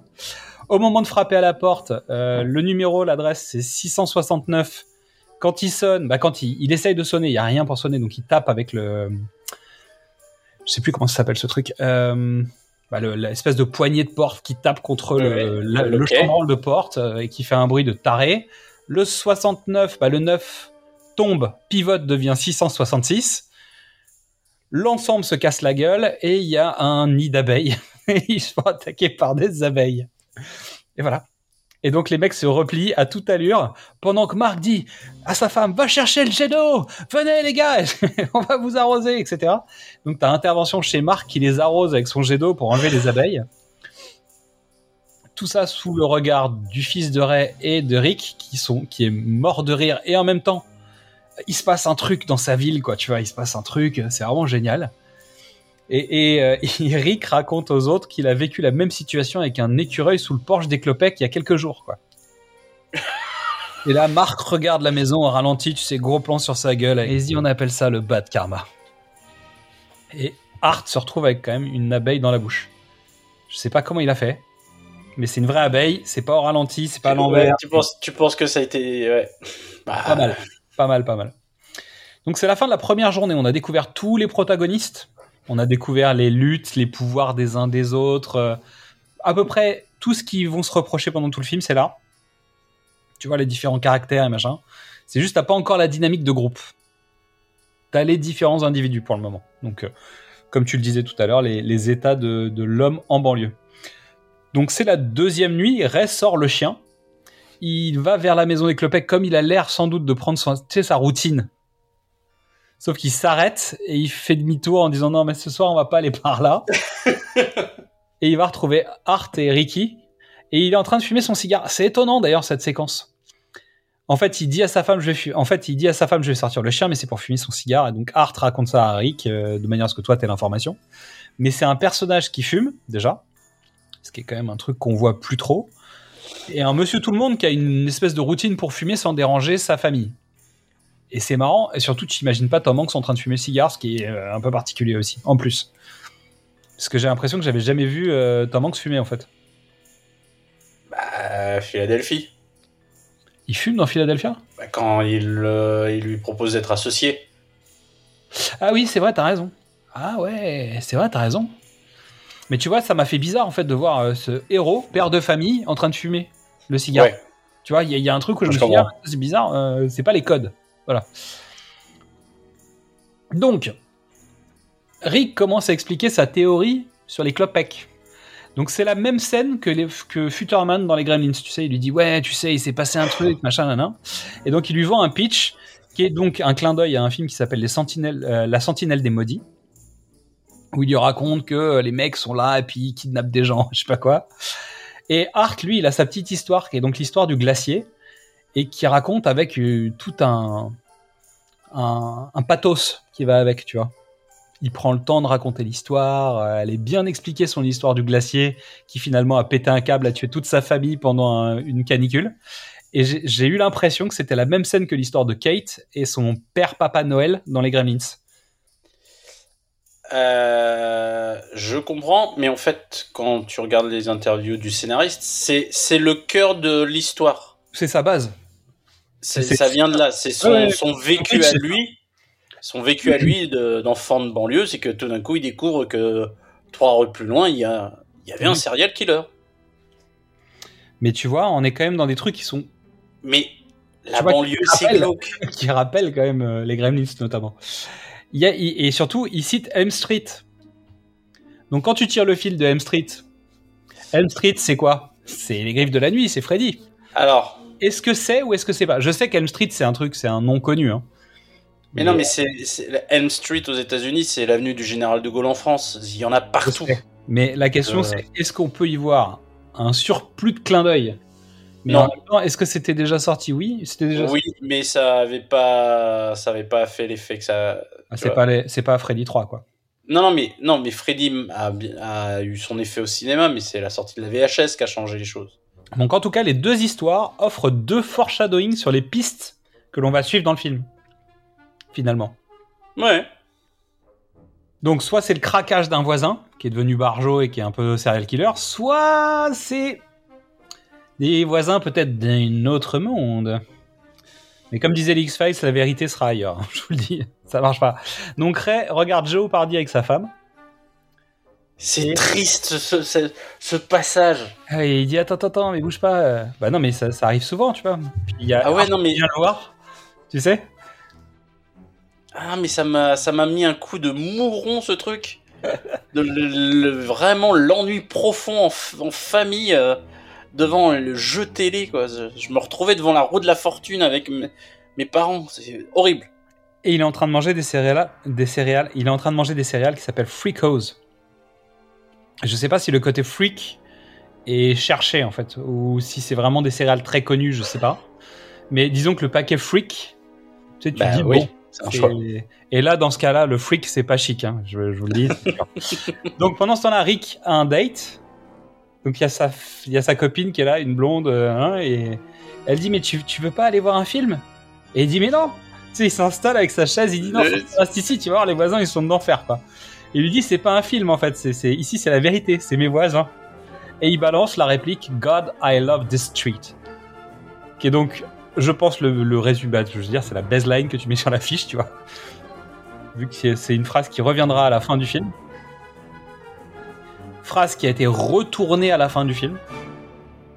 C'est un reshoot. En fait, il l'avait pas mise euh, à l'origine, mais ils ont, ils ont reshoot cette phrase qui va hyper bien en conclusion, je trouve. C'est parfait, quoi. Donc, Art va chercher Ray en faisant tout pour éviter que Carol tombe sur lui. C'est complètement foiré. Euh, et donc, pendant ce temps-là, tu vois Rick en train de commenter les personnages, l'intrigue euh, et les, les, tu vois, à sa petite amie du moment. Ils vont chercher Marc et tu les vois surveiller la baraque planquée derrière des poubelles. Les bruits recommencent. La maison s'enflamme de lumière par le sous-sol. Et, la lumière, il y a notamment une lumière verte qui, qui vient. Alors, c'est pas la seule lumière qui vient de la cave, mais en fait, tu vas voir que dès que tu es en rapport avec les clopecs, la lumière verte a un impact. C'est-à-dire, on va la voir à, plein d'endroits différents, cette lumière verte. Et ça fait le bruit du Faucon Millennium. Et en même temps, le paratonnerre récupère des éclairs. Bah, je veux dire, t'as tous les clichetons de l'enfer, là, tu vois. Genre, est-ce qu'il réveille Frankenstein, euh, tu vois, ou ce genre de délire, quoi. Et d'ailleurs, j'ai pensé à la Monster Squad. Je sais pas si tu vois de quel film je parle. Tu as vu la Monster Squad Et je me dis, c'est marrant parce qu'en fait, on est, euh, on est sur des concepts qui sont pas loin. Sauf que la Monster Squad, c'est les Goonies avec les Universal Monsters, tu vois, mais euh, Ah ouais, on est d'accord. c'est c'est pas loin. Un univers un peu euh, équivalent. Il y a un début. Donc là, le garage s'ouvre, lumière verte dans le garage. La voiture arrive, s'arrête au bout de l'allée, et donc Hans, le rouquin, sort son sac poubelle du coffre, 10, je sais pas, 10 mètres, 15 mètres plus loin de la sortie du garage. Et il essaye de rentrer ça dans les bennes qui sont, euh, tu sais, pour chaque euh, locataire de la, de la rue. Et il tape dessus avec une, une pelle jusqu'à ce que ça s'enfonce vraiment au fond de la benne. Je vais te dire, le comédien le prend le prend le sac d'une manière un peu bizarre, ce qui Bah, fait que son, son bras, il y a, il y a son bras droit qui passe au-dessus et qui tombe. Et en fait, mon cerveau a dit, eh mais c'est un bras de cadavre. Ouais, bah, tout est fait pour que tu penses Alors en, en fait, c'est lui qui le prend, mais mon, mon, mon inconscient a dit, cadavre. En fait, il tape dessus, tape dessus, tape dessus. Et a priori, le, le plan est beaucoup plus long. Et en fait, il, il a tapé dessus jusqu'à ce que le sac rentre intégralement dans la poubelle. Et c'est monté. Ouais. Mais ça dure des plombes. Il paraît que la- le plan euh, complet, euh, c'est la tirade d'Edouard Baird, quoi. Tu vois. Donc ils ont monté le truc de manière à ce que ce soit euh, et que ça donne cette impression ultra violente. Et donc tu vois les autres en face. Puis surtout, il a une tête très bizarre. Il a une barbe un peu étrange. On dirait un loup-garou en fait, surtout à la lumière de la nuit, tu vois. Il a un côté loup-garou, ce mec. Tu vois, ce, ce comédien, il a cette. Je, ouais, c'est un peu, c'est un peu, ouais, oui, un peu sauvage, on va dire. Allez. Exactement.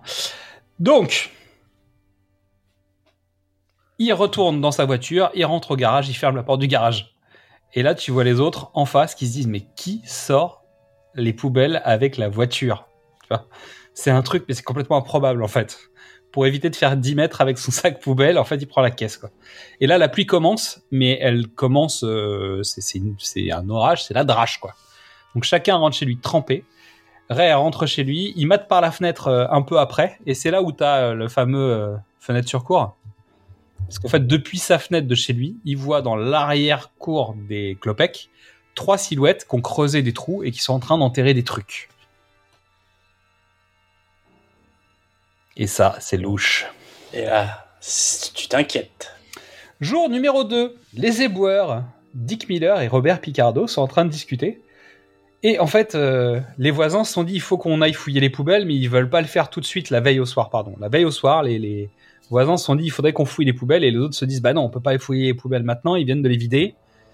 Donc euh, ça va être louche, on peut pas faire ça maintenant. Et puis la pluie démarre, donc résultat, ils rentrent chacun chez eux. Et donc le lendemain matin, les éboueurs, donc Dick Miller et Robert Picardo, discutent. Et on voit d'abord Art qui fonce vers les poubelles pour essayer de voir ce qui s'y passe, suivi de Marc. Le fils de Ray le prévient et en fait il, était en train de se disputer avec sa femme qui voulait aller au chalet, lui voulait pas y aller. Et il lui dit mais vas-y avec le petit euh, machin. Le fils de Ray vient le prévenir que Art est en train de vider les poubelles dehors. Et Marc euh, le rejoint. Et c'est très bizarre. Donc débat sur... Ils foutent les poubelles partout par terre. Ils trouvent rien dans les poubelles.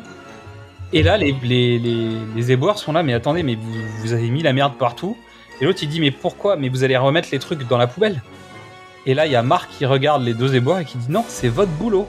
Et l'autre, il dit, bah non, c'est pas mon boulot, c'est vous qui avez foutu le bordel. Et l'autre éboueur lui dit, mais si, parce en fait, on est un peu responsable des poubelles finalement. T'as tout un débat un peu comme ça sur euh, la vie. C'est- quoi le rôle, euh, l'ordre euh, social dans, C'est ça. Bah, en gros. euh, dans cette banlieue? Donc ce qui se passe, c'est que on retrouve Queenie le, le chien qui est sur la pelouse de Marc. Donc c'est Bonnie qui récupère le chien et qui va le rapporter chez Walter, mais sauf qu'il y a personne. Donc elle va voir les autres en disant bah il y a un problème chez Walter, en fait il est pas là et la télé a l'air allumée et machin. Donc tout le monde y va. Donc le groupe y va. Donc c'est là où t'es Desperate Housewife à, à fond la caisse. Ah, c'est clair. Ils sont tous devant la porte, ils regardent, il y a Rick qui regarde pas la fenêtre, il y a Marc qui essaye de faire le tour pour voir s'il y a pas autre chose, et d'un seul coup la porte s'ouvre, et c'est Marc qui a défoncé une fenêtre avec un outil, tu sais, genre il a pris un outil pour faire un trou comme dans les, dans les films de, de, voleurs, tu vois, parce qu'il a dû acheter ça sans doute au téléachat, tu vois, parce qu'on est dans le cliché des, des, des. Et ils arrivent à rentrer dans la maison. Art est en train de fumer dans la baraque. Et on arrive donc dans l'entrée, le, le salon en fait de, de Walter. Donc si vous mettez pause à ce moment-là, vous allez voir des photos au-dessus de la télé, du guéridon près de l'entrée, et on peut voir Gail Gordon, donc le comédien qui joue Walter dans le film, et une certaine Lucy Ball. Ça te dit quelque chose ou pas, toi?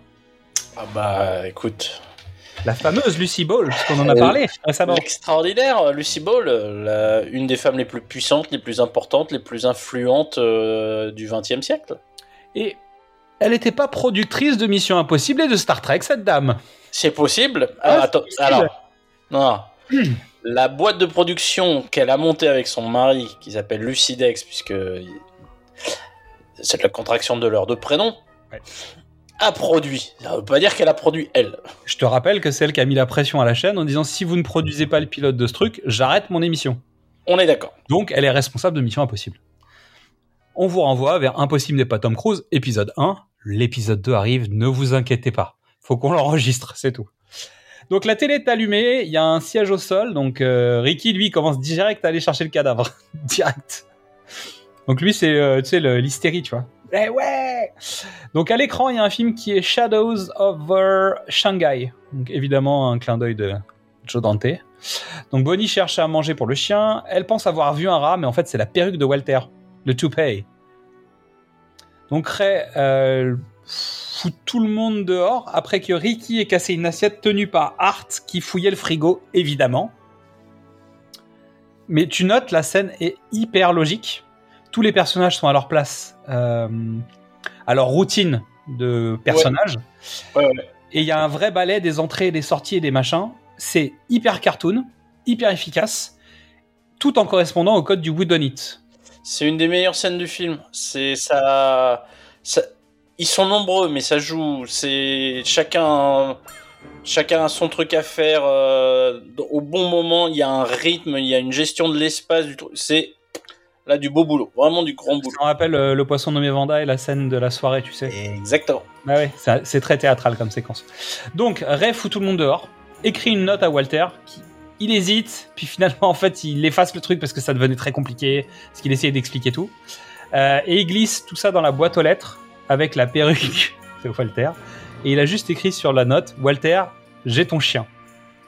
C'est tout, tu vois. Et Ray voit Monsieur Klopek, il l'interpelle, donc euh, Ruben, on découvrira plus tard que ce personnage s'appelle Ruben. Il l'interpelle, mais le mec rentre chez lui, l'air de rien. Nous arrivons à la troisième nuit. Carole cherche Ray, qui est enfermé à la cave, mais enfermé avec clé.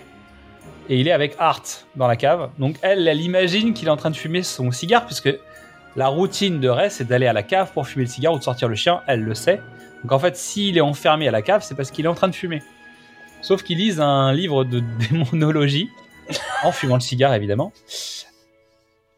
D'où sort le livre? En fait, on s'en fout. Mais tu te demandes quand même comment Ah bah, ça se fait que Art a ramené un bouquin dans la journée. hein. euh, voilà. Mais parce qu'il l'a, il l'a chez lui, c'est une évidence. Le livre est écrit par un certain Julian Carswell, qui est un personnage du film de 1957 Night of the Demon de Niall McGuinness. Donc, nouveau clin d'œil de Joe Dante. Donc, il parle de rêve et Art dit qu'il a déjà eu des visions, tu sais. Oui, bon. Donc, il passe les pages, euh, il cherche, euh, il cherche à quoi le Wal- Walter aurait été sacrifié. Pour quelle raison Walter aurait été sacrifié? Art, il est parano à fond. Et Ray, lui, il tente de pas vraiment l'écouter. Euh, tu sais, il est sceptique et à un moment, il se cache les oreilles, il... et il récite un truc. Et l'autre, il dit Tu vois, même toi, tu fais de la démonologie, t'es en train de réciter quelque chose. Donc, il se retrouve un peu plus tard au lit avec sa femme. Donc, elle, elle continue la lecture et Ray zappe à la télé. Et en fait, il, il zappe à la télé, mais c'est une drôle de télévision quand même. Parce qu'il il tombe premier film sur Course contre l'enfer, deuxième, deuxième film L'Exorciste, et il termine par Massacre à la tronçonneuse numéro 2. Donc, je sais pas sur quel canal il zappe, mais il y a des drôles de programmes le soir.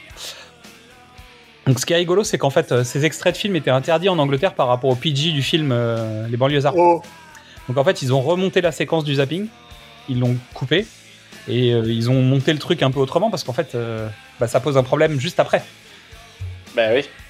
Puisque Ray se réveille, le- la télé, en fait, c'est sur le brouillard euh, de la télé, bah, chose que plus personne ne connaît aujourd'hui puisque ça n'existe plus. Euh, le bruit à la télé. Carole n'est pas là, il y a le livre, il l'appelle, il la cherche, mais elle ne répond pas. D'un seul coup, une tronçonneuse défonce le mur, il l'évite, et il se retrouve euh, dans le salon, et puis il y a de la fumée qui sort du, de la cheminée, et en fait, il se retrouve sur un barbecue géant, sur lequel les clopecs l'attachent, et il y a une sorte de secte masquée qui l'entoure. Il voit Walter avec Queenie avec des haches. Donc euh, Walter a une hache plantée dans la tête et Queenie a une petite hachette. C'est comme les haches Ouais. des de Noël, tu vois, plantées dans la tête.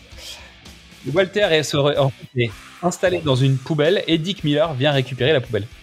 Donc la séquence était beaucoup plus longue. Il y avait d'autres personnages. En fait, tous les voisins étaient dans, la- dans- dans le, dans le délire. C'est d'un cheapos. Ouais, c'est méga cheap. Euh, et il y avait même le patron de Tom Hanks qui était là. Mais comme ils ont gommé ce truc, en fait, ils ont gommé tout le truc pour éviter de montrer ce personnage qui n'avait pas de raison d'être. Mais la séquence était beaucoup plus longue et Art dé- débarque déguisé en glacier. Et au moment de se faire tuer dans son rêve, il se réveille et la télé joue un air It's a beautiful day in this neighborhood, tiré de Mr. Rogers, que Tom Hanks lui-même a incarné dans un biopic. Oui. C'est beau ça. hein? Mais c'est le début de la journée, voilà. C'est la Exactement. première mission du matin pour les enfants. Et donc, à nouveau, on en revient à la nuit, c'est glauque, et la journée, c'est joyeux. Et tu sais, il y a cette, al- cette alternance entre les événements qui se passent le soir et les événements qui se passent la journée. Donc, à l'origine, on voyait Ray donc, sans, sans vouloir de risquer de tout perdre pour sa famille. Et c'est là où, en fait, on avait aussi le. le- il accumulait les problèmes, et tu le voyais dans un couloir, en fait, il s'éloignait de sa famille, parce qu'en fait, il leur disait pas la vérité. Donc, c'est aussi pour ça qu'ils ont remonté le cauchemar, pour éviter de parler de la situation de la perte de boulot. Ah, ok.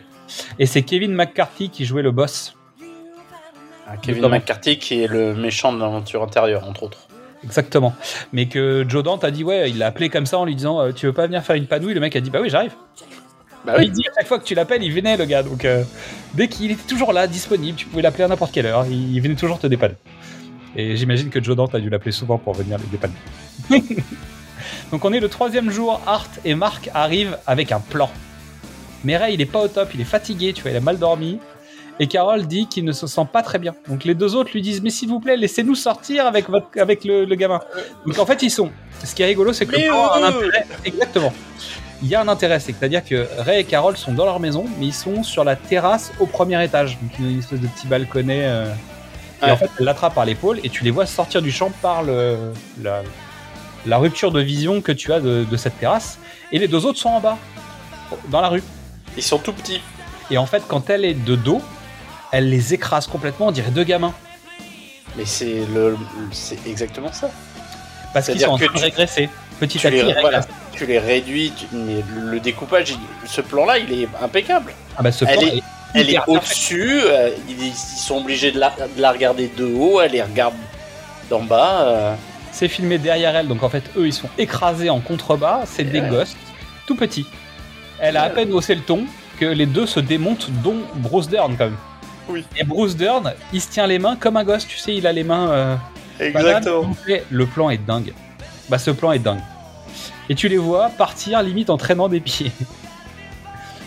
Donc ils régressent. En fait, c'est des gosses. Et tout ce qu'ils vont faire après, c'est des conneries de gamins en fait. Tous les trois, ils sont en train de s'attirer les uns les autres pour faire des conneries de gosses. Oui. Tu vois? Limite les gremlins. Mais non, mais la maison des Clopecs, c'est la maison de sorcières euh, dans, Exactement. Qui fait peur. It, euh, c'est exactement ça. C'est là où tu dois te tenter, tu sais. Il lui disait, t'as pas le courage d'y aller, vas-y. Tu veux pas y aller? Bah vas-y. Tu vois, c'est les gamins du voisinage qui se poussent des défis pour aller euh, taper à la, à la- à la maison de la vieille, qui fait peur à tous les enfants du quartier. Donc ils vont vers chez les Clopecs, ils glissent une note et sonnent avant de filer, comme les gamins qui sonnent aux interphones. Et pendant que ce plan a lieu, Vince, le chien de Ray, creuse sous la palissade des Clopecs. C'est une espèce de, de, de berger euh, de malinois. euh, C'est pas un petit chien, quoi. Non, c'est un beau chien, c'est un, un beau chien. Donc Art va voir Ray qui est dans son jardin, donc euh, de derrière sa maison. Il a bu pas mal de bière, tu sais, il a plein de canettes sur la table là. Et il lui explique qu'ils ont mis un mot sous la porte. Et Ray dit mais vous avez mis quoi comme mot? Il dit on sait ce que vous avez fait. Et il dit mais vous êtes con. Ils vont croire que c'est moi. Évidemment ils vont croire que c'est moi. Et donc ils commencent à s'engueuler. Et pendant ce temps-là, ils se machins, nan, nan, et le chien arrive avec un, os, mais un os gigantesque. Un gros os. Et il le passe à Art. Art, pendant l'engueulade, prend l'os, le jette. Le chien va le chercher, le ramène. Et au moment où il va le lancer à nouveau, il se retrouve avec l'os dans la main. Il dit Mais qu'est-ce que c'est que ce truc? Il dit Mais c'est un fémur Un fémur humain. Un fémur humain Donc là, Ray sait qu'il est vraiment encore plus dans la merde. Donc tous les doutes s'envolent avec cet os, il se passe vraiment un truc chez les Clopecs. Et là, il y a une séquence de zoom, tu sais, de sur les visages des mecs. J'ai pas. Alors, il, faut... il va falloir qu'on cherche, qu'on comprenne, parce que quand Wayne et Garth le font, c'est possible. Extrême Là, plan D'où ça vient ça Mais c'est un Donc- truc de tin tin tin ouais. En fait, Ah, il abuse, il abuse sur les, les gros plans, mais c'est le cartoon. C'est-à-dire, Ah, mais- C'est le côté film d'horreur où tu vas faire un zoom sur le mec, euh, genre vraiment pour le mettre dans une situation, genre ah, je me suis rendu compte. Donc t'es à moitié dans le Woodonite, t'es à moitié dans le film d'horreur, et t'es surtout dans le cartoon parce que tu viens, tu repars, tu viens, tu repars. Et d'un seul coup, il y en a un qui s'arrête de, de hurler et le zoom continue jusqu'à ce qu'il s'arrête. Donc en plus, t'as cette espèce de délai comique. Et d'un seul coup, il s'arrête. Pourquoi? Parce qu'il y a Monsieur Klopek qui passe derrière la balustrade, qu'on voit, qu'on distingue vaguement.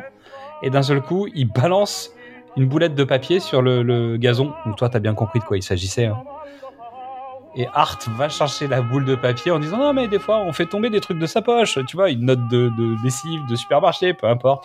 Et en fait, il s'avère que c'est le mot que eux ont glissé sous la porte que lui a, a remis dans le jardin de Ray. Donc là, Ray court chez lui, juste au moment où Carole va sortir dans le jardin. Elle lui envoie la porte en pleine gueule, lui fracassant le nez. C'est cool. Et là, Carole voit le, le fémur. Tu sais Oui. Et elle leur dit bon, euh, s'il vous plaît, il n'y a pas de raison que quelqu'un tombe du toit ou qu'on mette le feu à quoi que ce soit. Foreshadowing de ouf Donc elle leur propose d'aller parler avec les voisins en bons voisins, de leur faire des cookies. Tu vois, et d'un seul coup, c'est plus les mecs qui gèrent, c'est les filles qui prennent le lead, tu vois. Donc les deux filles, avec Bonnie, décident d'emmener leurs hommes, donc Marc et Ray, chez les voisins. Et dès que les filles prennent le contrôle dans cette histoire, les choses avancent. Sinon, ça traîne, parce que les gamins bah, font n'importe quoi. Ils préfèrent se raconter des histoires à faire peur, c'est tout. Donc sur fond de drapeau américain, ça c'est génial, tu vois le... les deux couples partent au feu pour aller négocier la reddition ou un truc comme ça, tu vois. Sur la musique de Patton, bah, je veux dire, c'est ridicule, c'est un truc de dingue. Et on en reparlera à la fin, mais c'est quand même bien écrit ce truc. Tu vois, c'est quel que soit l'avis qu'on a du film, c'est bien écrit.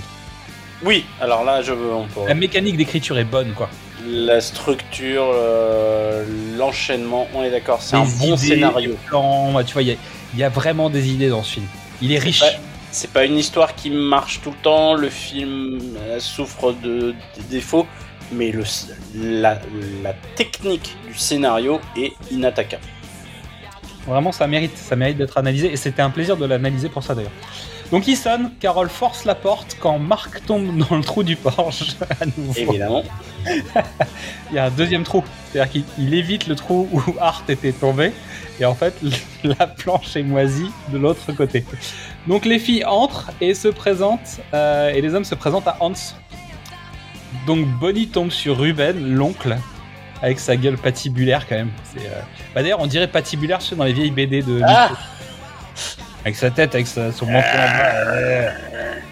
Donc le fils de Ray et Carol va chercher Rick et Art pour voir ce qui se passe. Donc Art, lui, il essaye de passer par-dessus la palissade pour euh, aller voir ce qui se passe Pour. Parce qu'il est persuadé que, il est persuadé qu'il y a une, euh, comment dire, il y, a, il y a une salle de torture en bas avec des barreaux, je sais pas quoi, et qu'il veut aller voir ça. Mais sauf que la balustrade, il y a des, il y a des barbelés et ils sont électriques ou un truc comme ça. Donc en plus, il y a toute une histoire de, Ah, il y a les- y a- Non, mais il y a les fils. euh, Il y a les fils barbelés, mais- ils sont électrisés, je crois. Art passe par-dessus la palissade et les- il demande au gamin de lui envoyer ses outils. Et à nouveau, donc hors champ, tu vois les outils arriver, bah tu vas par le- Bah, par-dessus la palissade et t'entends bing, aïe, Aïe. et t'entends hi hi hi hi des gamins de l'autre côté. Donc à nouveau, on est chez, on est, on est chez les Looney Tunes, quoi. Tu vois, tout ça, c'est vraiment les Looney Tunes. Donc on se retrouve chez les Klopek, donc euh, dans le salon sans un bruit. Ambiance de merde. Gênance. Gênance totale, quoi. Donc ta Marc qui est en train de gratter le papier peint. Il arrache le papier peint. Qui arrache un petit bout, mais qui en arrache un- qui devient un gros bout, qui devient un énorme bout. Et c'est là qu'on entend les attractions au loin. Si vous faites attention au son, Ok. en son direct, en fait, t'entends euh, des, euh, des, des- quelqu'un qui parle dans un haut-parleur ou je sais pas. Donc Hans arrive avec des bretzels et des sardines. Donc les filles évitent le truc. Et Carole pousserait à goûter la sardine avec un bruitage dégueulasse. Et je me souvenais de cette scène en fait, de quand j'étais gosse. D'accord. Le bretzel sardine, tu vois, je pense que en apéro c'était ça t'a marqué ça clairement.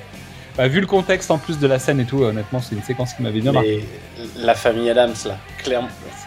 Si t'avais un petit, un petit doute, ou une, une idée vague, là, t'as plus aucune. Et les filles tentent des small talks, comme on dit en anglais, on a des, des conversations euh, Une petite. euh, sans intérêt, tu vois, juste on, on discute quoi. Alors il fait beau, euh, comment c'est dans le quartier, etc. Et là, Marc arrive, pied dans le plat, il lance un interrogatoire de police quoi. Et donc Marc à un moment tape du pied, ou je sais plus, il tape contre le mur, ou un truc comme ça, et en fait les coups sont rendus par le sous-sol. Comme si quelqu'un frappait euh, sur le toit du, sous-sol. Donc évidemment, Ray se fait coincer euh, avec une arête de sardine dans la, dans la... avec une séquence un peu bizarre. J'ai l'impression qu'il va cracher une boulette de poil, euh, le petit chaton euh, Tom Hanks. Donc on apprend qu'il y a le frère de Ruben, le docteur, qui vit aussi avec eux, que les Knaps qui habitaient là avant euh, n'ont pas vraiment déménagé puisque bah, leurs meubles sont encore là a priori. Et d'un seul coup, tout le monde s'est dit Mais attends, c'est bizarre, on n'a jamais vu de camion de déménagement, ni pour le départ des Knaps, ni pour votre arrivée. Et là, Ruben dit Non, on s'est installé euh, rapidement et le camion est resté deux jours. Quand tu vois comment les autres matent, N- Non. pas possible. Donc Ray tente de parler des soucis, tu sais, de bon voisinage, en disant Eh, vous avez pas de problème avec les canalisations, etc. Et Marc dit bah si, il faudrait qu'on aille voir, il faudrait qu'on aille visiter la cave. Et au moment où ils vont essayer de faire le forcing, la porte de la cave s'ouvre. Donc on voit l'ombre sur le mur en projection. Donc un classique du film d'horreur évidemment. Surtout qu'on Ah, attend le docteur. C'est no- c'est Nosferatu, mais un bel hommage. Quoi. Et là on voit arriver Henry Gibson. Petit bonhomme quand même, hein, fondamentalement, 1m65. surtout filmé par en haut, tu vois, de, de vision de- d'un homme moyen. Donc résultat, il a l'air petit, en tablier, avec les mains gantées, et il serre la main de, de Ray. la main de Ray pleine de rouge, tu sais. Et là, évidemment, bon. Et là, Ruben présente son frère avec une lumière qui vient sous le visage, tu sais, avec les ombres bien fortes là. Je vous présente le docteur, mon frère, le docteur. Donc c'est Frankenstein, quoi. Je veux dire, on pas de... Donc c'est Werner Klopek qui se présente. Euh, cut, ils sont en train de servir le thé. Il y a des bougies partout.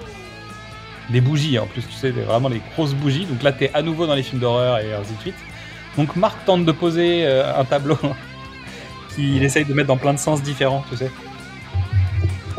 Donc le tableau apparaissait d'ailleurs dans, un, dans une série de Rod Sterling Nights Gallery. C'est pareil, c'est un clin d'œil. Rod Sterling, c'est la quatrième dimension notamment. Ouais. C'est le présentateur et la voix off de la quatrième dimension. C'est- Et l'auteur de, de tous les scénarios. hein. Exactement, mais disons que c'est pour ceux qui ont déjà vu la quatrième dimension, en fait, c'est celui qui présente la série souvent et euh, dans les plus anciens épisodes, c'est lui qui introduit l'épisode.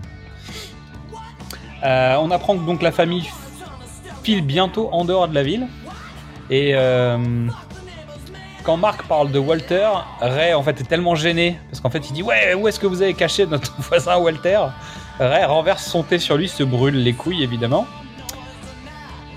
Et alors qu'ils attaquent le sujet, donc les clopecs qui ne disent rien, ils répondent pas à ce moment-là. Ce qui arrange bien le scénario finalement, ils n'ont pas le temps de répondre. Et là, euh, Ray se lève pour aller à la salle de bain, Marc se lance frontalement sur Werner en disant Attention, il y avait du bruit dans la cave, il faut que tu me répondes, il est où? Donc Ray file, essaye de chercher les toilettes, il ouvre euh, une porte dans un couloir au moment où Werner lui dit qu'il faut pas ouvrir la porte, et il y a un dog argentin qui sort là. Une Une manche il fonce dans le jardin direct et il tombe sur Art qui est en train de fouiller quoi. Donc Art tente de s'enfuir mais il déclenche l'alarme. En bref, c'est tout un bordel. Il n'arrive pas à passer au-dessus, il se coince. Donc il arrive à se casser la gueule de l'autre côté chez Ray. Donc euh, bah, pathétique quoi, en vrai.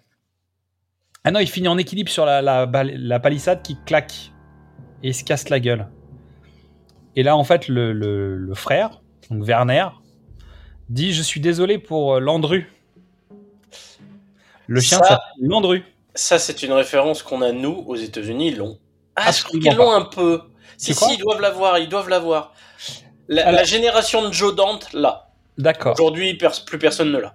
Bah justement, Henri Landru, c'est un tueur en série très connu. Donc c'est une, ironie dramatique à la française. Donc nous, on peut le comprendre plus facilement normalement. Et donc le groupe euh, file la queue entre les jambes. Mais ils ont eu des infos, mais ils ont rien eu du tout quand même, en même temps. C'est surtout qu'ils se sont ridiculisés auprès de leurs épouses respectives. Ouais, et puis surtout les filles pensent qu'ils ont, comploté. Mais en fait, Art, il a fait le débile tout seul, en fait. Il a, tu vois. C'est juste Ouais. parce que sa femme n'est pas là, fondamentalement. Donc on en arrive à la quatrième nuit. Débrief entre Carole et Ray. Ray met la tête dans le sable comme les filles, donc il finit par, euh, par accepter la théorie des filles. Il se retrouve avec les hommes à la cave. Les hommes des cavernes. Ouais. Ray fait semblant, euh, en fait finalement Ray faisait semblant pour éloigner Carole en disant non mais t'as raison chérie etc. Euh, T'inquiète pas, non mais je vais, je vais aller voir les autres, je vais les calmer machin. Et en fait au moment d'aller d'aller dans le couloir, il a retrouvé la perruque de Walter chez les Klopek. Donc pour lui il y a plus de doute, ils sont revenus sur la scène du crime. Et il a retrouvé la perruque au milieu des magazines qui étaient adressés à Walter. Donc les mecs l'ont tué, c'est sûr. Voilà. Et en plus, ils ont été à nouveau dans la maison. euh. Et je, je, je- juste, j'ai pas trop compris cette idée. C'est le seul truc sur lequel je me dis, en fait, ce serait quoi l'intérêt des mecs de retourner dans la maison pour récupérer le courrier? C'est le seul truc où je comprends pas bien. Bah, c'est une préparation pour. euh, Ah bah, je sais bien.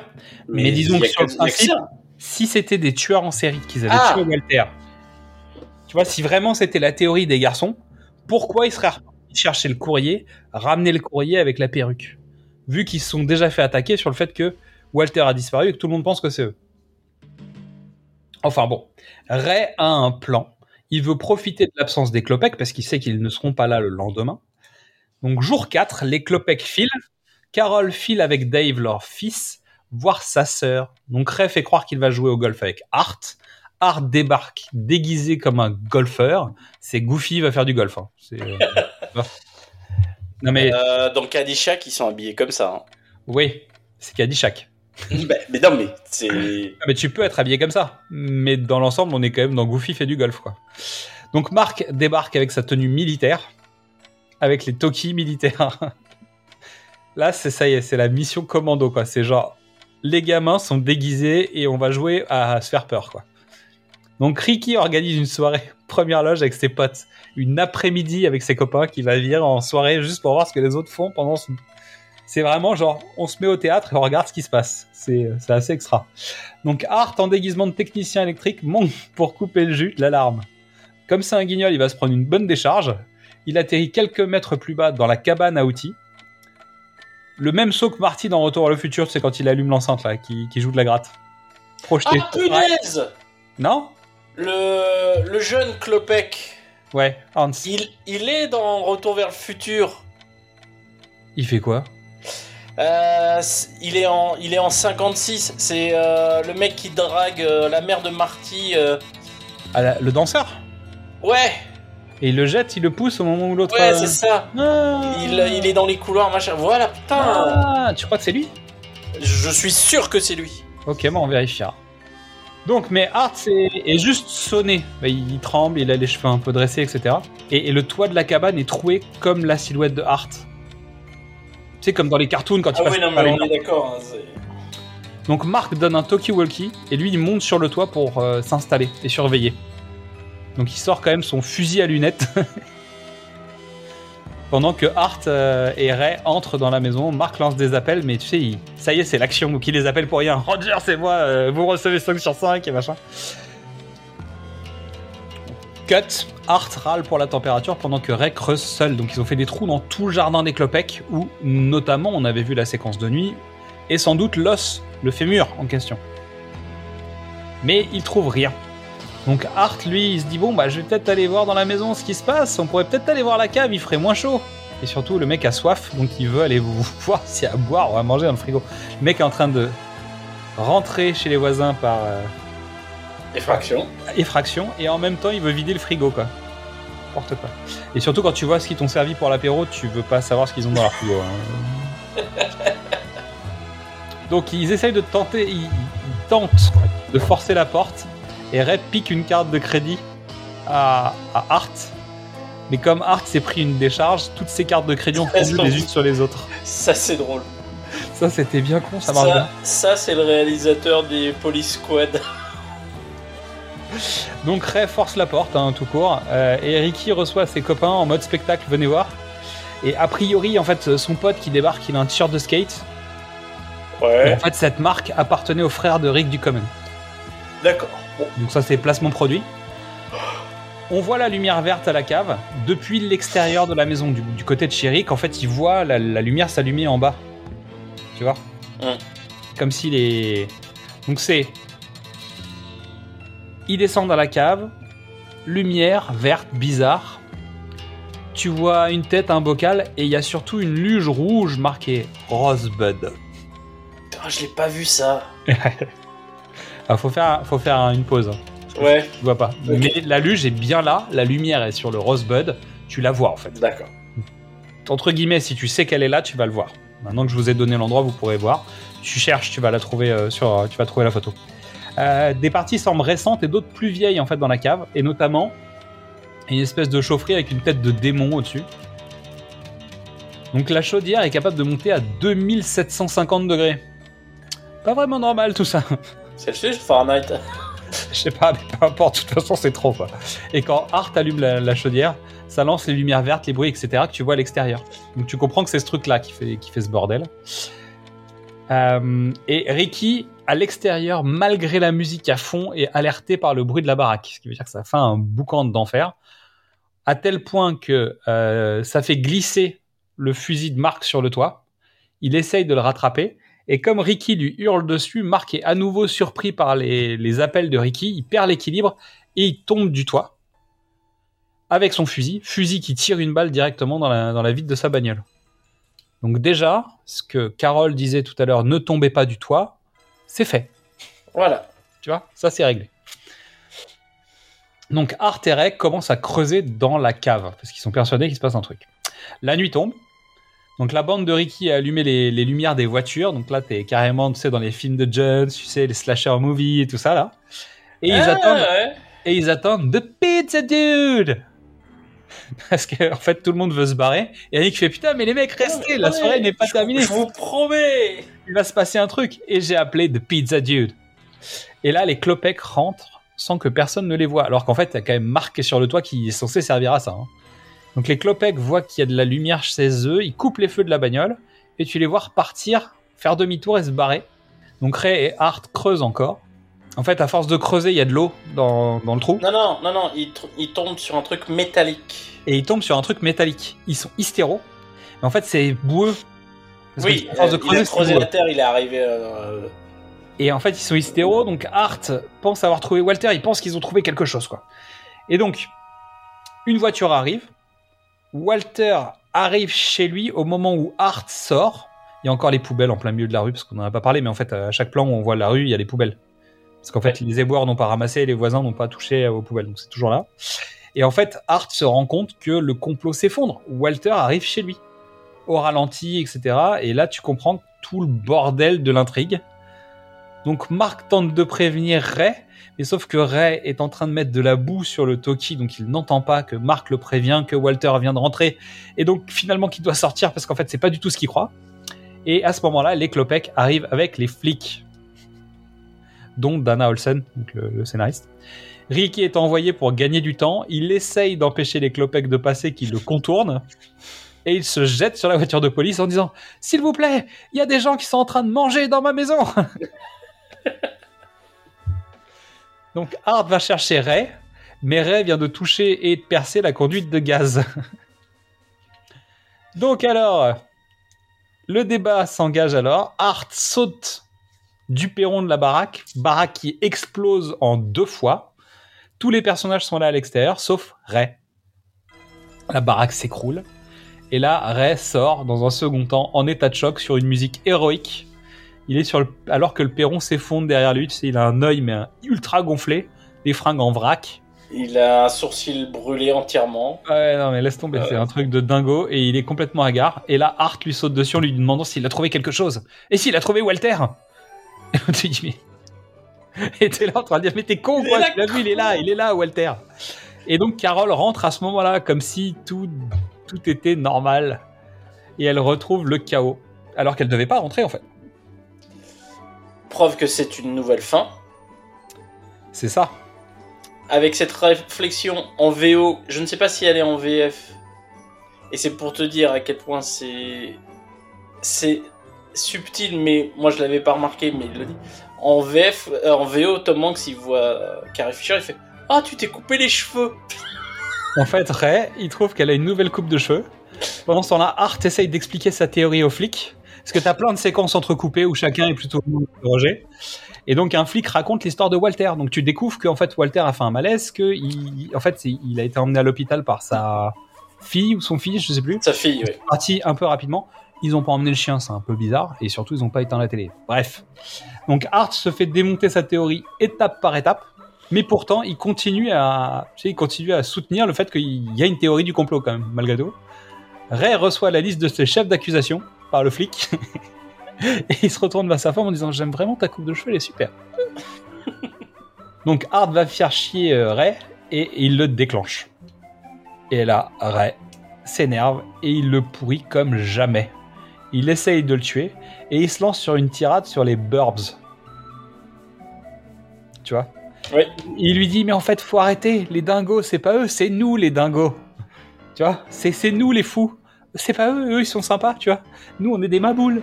Et toi t'es con et on est tous graves. Et dès que quelqu'un fait quelque chose chez nous, en fait, faut qu'on en fasse des tonnes. Donc Art répond un truc tellement con. Il lui dit qu'est-ce qu'il y a? Tu veux que je déménage? Et là, Ray se jette sur lui pour essayer de l'étrangler. Alors qu'il a une attelle, alors qu'on a, tu vois. Oui. Et après, Tom Hanks va, bah, Ray va chercher directement le brancard et il s'allonge sur le brancard. De lui-même. Il se met dans l'ambulance tout seul. Et après, en fait, euh, l'autre continue à lui parler à tel point qu'il il- il prend le brancard, il l'emmène dans l'ambulance, il le fout dans l'ambulance et il s'allonge dans l'ambulance, quoi. Et ça, c'est Tom Hanks qui a fait ça en impro. C'est parfait. Donc personne ne bouge. Il, il fout le brancard dans, dans l'ambulance, il s'installe et Carole vient et ferme les portes sur lui. Tu vois. Sa femme, elle l'aide comme elle peut. Werner rejoint Ray dans l'ambulance. Ray lui dit qu'il va réparer la maison, qu'il est désolé, qu'en plus il a des outils, son beau-père lui a offert des outils, donc il va pouvoir réparer la maison. et Werner lui demande s'il le prend pour un con. Il dit peut-être que ton petit jeu a marché avec les autres, mais moi je sais que tu sais qu'on sait que nous savons que tu sais. Et là, Werner se dévoile. Il lui demande s'il a regardé dans la chaudière. Évidemment, il a regardé dans la chaudière. Parce que le fémur, ça le gênait pas, mais les crânes, c'est ses crânes, c'est à lui. Il veut pas qu'on y touche. Et il dit, mais si tu as pris les crânes, bah, il m'en faut un nouveau, donc je vais prendre le tien. Parce qu'en fait, ils ont tué les Knaps. Et là, il sort une seringue. Ray essaye de filer, Hans est au volant. Et ils partent avec Ray qui se débat. Et normalement, plus ou moins, c'était comme ça que finissait la première fin. Ah Tu vois? Et avait, t'avais pas l'explication. T'avais juste, tu voyais euh, Henry Gibson monter dans l'ambulance et il se barrait avec l'ambulance. Ah C'était pas chouette. Surtout, tu t'en Hanks, en fait, c'est un peu bizarre, tu vois. Le- non, mais l'idée est bien, le... mais ce que tu me racontes, c'est une mauvaise exécution. Bah, surtout, en fait, tu tues pas Tom Hanks, déjà pour commencer. T'as pas envie de tuer Tom Hanks. C'est pas, tu vois, c'est ton meilleur voisin, tu vois. T'as pas envie qu'il crève, donc euh, ça marche pas. T'as besoin de comprendre. Je pense que le spectateur a envie de comprendre ce qui se passait dans cette baraque. Est-ce que c'est des monstres? Est-ce que c'est des extraterrestres? Est-ce que c'est des tueurs en série? Euh, Tu vois Est-ce que c'est rien? Mais t'as besoin d'une explication en fait. Tu peux pas avoir un, un, un sur-twist qui est pas expliqué. Je comprends, ouais. Et finalement, en fait, la, la mort des, des Knaps, c'était pas mal. Donc Ray tente de filer, Hans est au volant, et en fait, euh, pendant qu'il se débat, la seringue arrive dans le bras de Hans, qui tombe dans les pommes, et finalement il fonce dans la baraque de Hart. Parce que c'est la maison de Hart. Bah oui. Et d'un seul coup, ça se met à prendre feu, sachant que Hans évite de Pizza Dude Pizza Dude qui s'écrase dans l'arbre devant Cheriki. Avec les pizzas, tu sais, la porte qui s'ouvre et toutes les pizzas qui tombent par terre, tu sais, euh, les boîtes de pizza qui tombent par terre. Hans, au moment de s'enfoncer dans la maison de Hart, lance le cri de Willem C'est vrai. en vrai. C'est-à-dire qu'il en fait un, il en fait un en vrai. Bah, je veux dire, c'est pas un bruit à rajouter, c'est.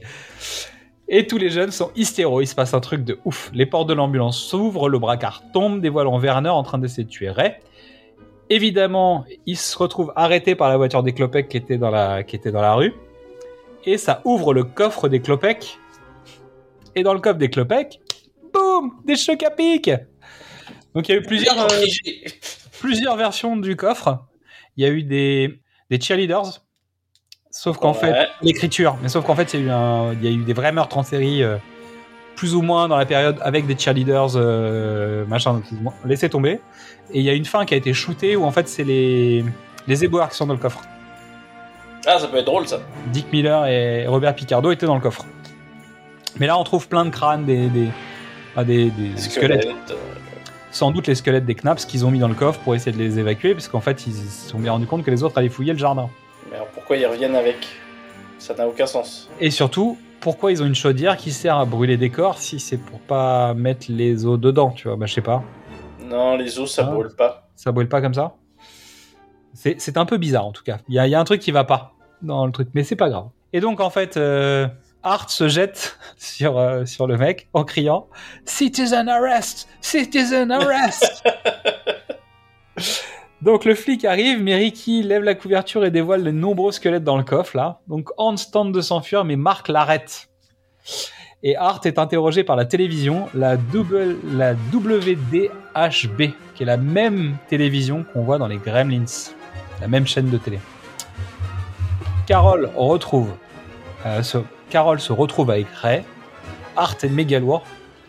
Et il lui dit Viens, il faut qu'on passe à la télé, en plus on va être interrogé par machin. L'autre dit Non, non, c'est bon, on part en vacances, ok on va, on va partir. Et l'autre il dit Mais non, on va faire de la publicité à la télé, peut-être qu'on va avoir une émission et tout sur des true crime. et à ce moment-là, la femme de Hart revient devant sa maison en feu. Ricky vient voir Ray, et Ray lui dit Tu sais, on va partir, tu vas devoir garder le quartier, quoi. Et Ricky, d'un air hyper sérieux, lui dit Ok, on s'en occupe. Ok, je suis là. Donc très western, tu vois, avec une musique euh, western, mais un peu taquine, tu vois, un peu, un peu coquinou, quoi. Et on finit sur le fast cam. God, I love the street. Gentille musique, dézoom, logo Universal, générique de fin. Emballé, c'est pesé. Emballé, c'est pesé, emballé, c'est très pesé. C'est. euh,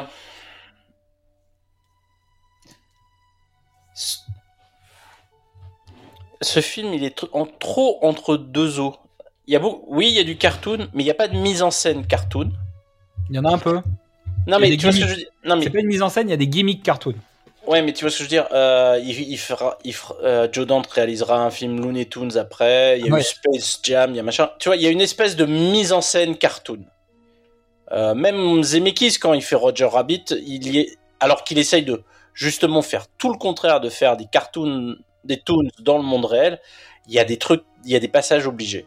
Clairement. Mais on avait vu aussi euh, dans l'aventure intérieure que Joe Dante est friand de ce genre de mix, Ouais. tu sais, où vraiment Mais- il utilise des comédiens pour des phases de cartoon. Il, il- c'est son univers quand même. Mais, mais là, c'est il, il est-ce que c'est une question de temps, de moyens, d'investissement? Parce que c'est, tu vois, il récupère un scénario et euh, est-ce qu'il a eu le temps de le, de le préparer, de le, tu vois, de le digérer, de le, de le créer Je ne sais pas. Je trouve que ce film est entre deux eaux. Voilà. Clairement. Non, mais je suis d'accord avec toi. Je suis complètement d'accord avec toi. Euh, la vie générale, pour moi, en fait, c'est un peu. euh, c'est un film qui est maladroit, qui est un peu sale gosse. Je pense que la grève des scénaristes l'a pas aidé. Parce qu'en fait, il essaye de se dépatouiller avec un scénario qui doit pas être terminé, qui est pas adapté complètement à ses comédiens. Les comédiens font des impros et il y a des. on a bien noté par rapport aux anecdotes qu'on a récupérées, il y a des bonnes choses quand même dedans. Quelques idées.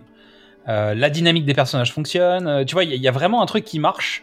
On disait techniquement à l'écriture, il y a plein de trucs qui sont mis en place et qui sont assez efficaces dans l'écriture. Et donc en fait, je pense que c'est un film qui est pas assez resserré. Tu vois, avec plus de temps, avec euh, des écritures quotidiennes, etc. Il y a moyen de resserrer un peu l'ensemble. Et je pense qu'il a un poil mou par moment. C'est le tempo comique qui marche pas à tous les coups. Et je pense que déjà un, il se met sur un type de comique qui est pas du type de comique basique.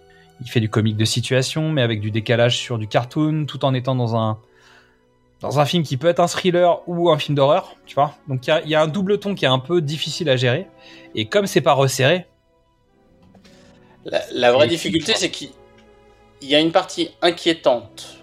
oui, qui est pas assez inquiétante peut-être. En fait, il souffre de la comparaison avec tous ses prédécesseurs et ses contemporains. Euh, on l'a dit, c'est moins horrifique que Poltergeist. Oui. Euh, L'obsession de Tom Hanks, c'est quand même, euh, ou, des, ou des deux autres, c'est quand même l'obsession de Richard Dreyfuss dans Rencontre du troisième type. Oui. Mais c'est c'est mièvre. Euh, c'est pas la comédie. On est dans le cartoon, on est dans la dans le pastiche, mais on va pas aussi loin que les As. Tu vas pas non plus dans la comédie avec Tom Hanks, tu sais, où il construit sa maison là. Je sais plus comment s'appelle ce truc là. euh, qui comédie un- où il construit sa Tu sais, maison. où il, il fait des travaux dans sa baraque, ça part en cacahuète. euh, C'est pas l'hôtel en folie ou un truc dans le genre. euh, Une comédie avec Tom Hanks. Ah, je l'ai pas vu. Bah pareil, en fait, c'est une vraie comédie, potache, quoi, tu vois. Ouais. C'est pas potache non plus. Tu vois, en fait, le truc, c'est qu'il est, il est sur des, il est sur des fils de rasoir, sauf que pour pouvoir être aussi fin et jouer sur des, des, des, des choses qui se parlent pas tant que ça, il faut avoir du temps pour travailler dans la finesse et peaufiner le, le, vraiment les détails. Et là, en fait, il a pas pu. Il a pas pu et c'était pas le projet, je pense non plus. hein. Ça reste une espèce de téléfilm euh, de qualité, tu vois. Mais c'est un un film euh, de à moyen budget, à moyen intérêt. On est d'accord, mais euh, je crois qu'il souffre de ne pas avoir fait de choix. Il aurait pu faire un, un film euh, très drôle avec un petit- comme pouvait l'être la famille Adams. Ouais. tu vois ce que je veux dire? La famille Adams de Barry Sonnenfeld, ça Il y a un angle. Il y a un vrai angle. Il y a, a pas de scénario. Il n'y a pas de scénario, mais il y a un angle. mais il y a un angle et ça marche. Euh, tu peux faire une comédie horrifique, euh, tel et Ducker fight le mal. C'est, ça reprend les trucs exactement comme lui. Il reprend des éléments. euh, Ouais, sauf qu'ils ont aussi truc. choisi leur angle. En fait, tu bascules pas de la comédie loufoque cartoon avec des préados adultes Voilà. à- au film d'horreur. En fait, Tech et Dale fight, euh, Tech et Dale fight le mal, c'est un film d'horreur. En tout cas, tous les codes du film d'horreur sont calqués. La trame scénaristique, c'est un slasher à la campagne, donc c'est la cabin in the wood. Et à côté de ça, tout dérape parce qu'en fait, euh, c'est les mecs de la ville qui pètent une durite, quoi. Voilà, point barre.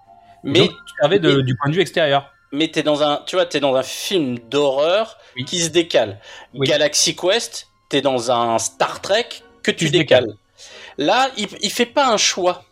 Bah, en fait, il décale, mais dans deux sens et en alternance. Mais tu vois, il donne pas au spectateur le dire le, le cadre en disant ça va être euh, un film d'horreur ou ça va être un- une comédie familiale ou ça.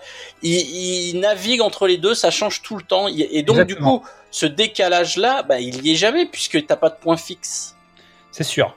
Bah, pour moi, j'ai noté, en fait, c'est un- comme si les Looney Tunes ou les Goonies se retrouvaient au milieu des contes de la crypte. C'est- Ça marche pas, en fait. Tu vois, il y a un truc qui. Mais il y a pas Logique, assez de com- il y a pas assez de comptes de la crypte. Exactement. Ou au milieu de la quatrième dimension, en fait. Non, mais dans, dans la vie euh, de la quatrième dimension. Mais ça, ça, ne marche pas, en fait. Cet élément-là, il est pas là parce que justement, il veut essayer de de- d'instiller le doute et en- donc si tu le fais vraiment, bah tu perds ton doute. Mais le Mais, ça, donne, ça donne que. Imagine des Looney au milieu de la quatrième dimension. Les Looney Tunes, ils ont euh, leur loi, leur loi de- de- d'existence, et la quatrième dimension a ses lois. C'est pas compatible. Et ça donne ça en fait. Ça donne un truc où euh, bah, les lois, d'un seul coup, euh, bah, tu vois, Art, il a le droit de s'électrocuter et d'être encore vivant, et de tr- trouer un mur en faisant la silhouette. Et à côté de ça, on essaye de te vendre que les mecs, ils ont découpé les voisins, tu vois. Donc il y a un moment où c'est- pas la petite boutique des horreurs non plus, tu vois. Donc il y a, un truc sur le ton et le tempo qui fonctionne pas, et t'as raison, c'est l'équilibrage qui est mal géré en fait. Mais à côté de ça, il y y a vraiment de très bonnes idées, le casting est très bien, je trouve que les comédiens sont à la bonne place, font le bon jeu, bah je veux dire, euh, ils sont tous bien. ça, ça fonctionne très bien. Et je comprends pourquoi le film est devenu culte pour certains, et, et me concernant, je trouve que c'est un film qui est toujours intéressant à regarder parce qu'il est très riche. Il y a beaucoup de détails, il se passe beaucoup de choses. En termes de structure, il y a beaucoup de choses à découvrir. Et finalement, en fait, c'est quand même un film qui est plaisant à regarder, même si il y a beaucoup mieux dans la liste. Il y a quand même un petit coup de mou. euh, Bah oui. Il y a un bon Après- coup de mou après la Après visite. le barbecue, Ouais. Après, après la, la visite chez les Clopex, ça met du temps. Bah, en- entre le barbecue et le moment où ils y vont, la visite chez les Clopex, tout ça, c'est un peu. Peut-être qu'il y avait peut-être pas besoin d'aller chez les Clopex. Si, mais euh, et ah, une fois encore, c'est un- une question. Qu'est-ce que tu fais chez les Clopec Bah, ils cassent le quatrième mur en fait, en quelque sorte. Non, mais Oh, tu vois, c'est ça. Non, mais. Qu'est-ce que tu fais d'autre? Bah, Qu'est-ce que tu peux faire d'autre? Tu peux faire euh, Beetlejuice ou la famille Adams, et Ils donc peuvent tu- rien faire de plus. En termes de, Enfin, de mise en scène, tu peux pas faire autre chose. En revanche, est-ce que tu avais besoin d'aller parler avec ces mecs? T'avais peut-être pas besoin en fait. Parce que plus tu les laisses à distance, moins tu, tu- plus tu continues à prendre ton angle. Et finalement dire je vais pas rentrer dans la maison de la sorcière. Parce que si tu passes la, la porte et que tu découvres la sorcière et tu te rends compte que c'est plus une sorcière, ça marche moins bien en fait. La suite est, est forcément moins forte. Et c'est exactement ce qui se passe. C'est-à-dire qu'il désamorce, il commence déjà à désamorcer le contenu de la maison en allant à l'intérieur. Regarde, euh, tu, tu prends, euh, tu prends chez Hitchcock quand il visite la maison d'Anthony Perkins. Bon bah c'est la fin du film. hein. Je veux dire, il y a pas, euh, Ouais, ouais, pas dans la maison, pas dans la maison euh, avant. Après, si tu pars sur cette idée que c'est un peu fenêtre sur cour, t'es obligé. Enfin, tu vois, Grace Kelly, elle va dans la maison. Donc, oui, mais tu, euh, tu n'y vas pas. mais tu, Toi, n'y tu vas pas. restes de l'autre côté. C'est-à-dire que quelqu'un visite la maison et toi, tu le vois à travers la fenêtre. Et c'est ça qui est important. C'est parce qu'en fait, tu ne sais pas ce qui se passe dans les éléments où tu ne vois pas ce qui arrive. Et surtout dans Fenêtre sur cour, tu vois ce qui va arriver au personnage de Grace Kelly. Et c'est ça qui te met en tension. Parce qu'en fait, tu vois bien que le voisin revient. Ouais, ouais. Et, et- et donc, en fait, il est ni, ni dans l'un ni dans l'autre. Il a passé, il a cassé le mur, en fait, de, de la quatrième dimension. Et c'est, je pense, tout ça qui fait que c'est maladroit, sans doute, et que ça, ça crée un déséquilibre. Bon, si t'avais trois scènes marquantes, tu dirais quoi, toi? Euh, le jardinage. Ouais. mais voilà. Non, non, plus sérieusement. Bah non, mais Euh, t'as le droit, hein. Non, c'est- c'est juste le, pour le fun. Euh, à chaque fois qu'il y a Carrie Fisher, ça passe à une. S'il y a la cinquième, elle est enclenchée, quoi. Et le duo fonctionne hyper bien. Mais elle est pas là assez souvent, en fait. C'est, une potiche, quand même. C'est-à-dire que son personnage n'a pas le droit d'être la plus. Oui. Il faut pas qu'elle soit la plus. Mais t'as envie qu'elle soit la plus, quand même. Ouais, ouais,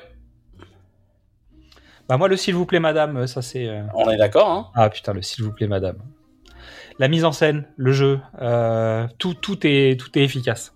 Le cauchemar, moi je le trouve fun parce qu'il est con, mais euh, c'est, du Joe Dante en fait. Tu vois, c'est, c'est, marrant, c'est- euh, Non mais tu vois, c'est, je fais des clins d'œil à plein de trucs, plein de films. Oui, Je détourne des codes, j'en fais un truc un peu rigolo. mais c'est un soundstage avec un fond noir et c'est trois lumières, quoi. C'est trop cheap, c'est trop cheap. Non mais évidemment, mais en même temps, c'est typiquement ce qu'il est lui, c'est-à-dire un ensemble de références dans un truc détourné cartoonesque. Et Ouais. ça fonctionne. Moi, mon regret principal, c'est autour de Bruce Dern, qui est quand même capable de faire plus et mieux d'être. euh, Mais il est- il est bien. Mais grève de scénariste, tu l'as Il dit, est- hein, grève de scénariste, donc euh, c'est mort. Et mon, et mon dernier plan, c'est Ennio Morricone, mais bon, ça c'est parce que Bah, personne, c'est- tu vois. C'est comme ça. C'est parce que c'est. Je disais, tu m'as corrigé, hein, oui, évidemment, c'est les films de Sergio Leone. Euh, Évidemment, ça fonctionne. Et, et je suis désolé pour Jerry Goldsmith, que je trouve très bon en tant que compositeur, mais pour ça, bah, c'est Ennio, quoi. Ah, il a deux trois passages plutôt pas mal euh, dans le film Oui. euh, Goldsmith. À savoir que, tu sais, euh, dans la séquence, comme ils ont re-shooté les 20 dernières minutes, ils ont re-shooté les 20 dernières minutes du film, ou à peu près, et notamment la dernière, le, le dernier plan avec euh, God, I love this street. Ok. euh, troisième scène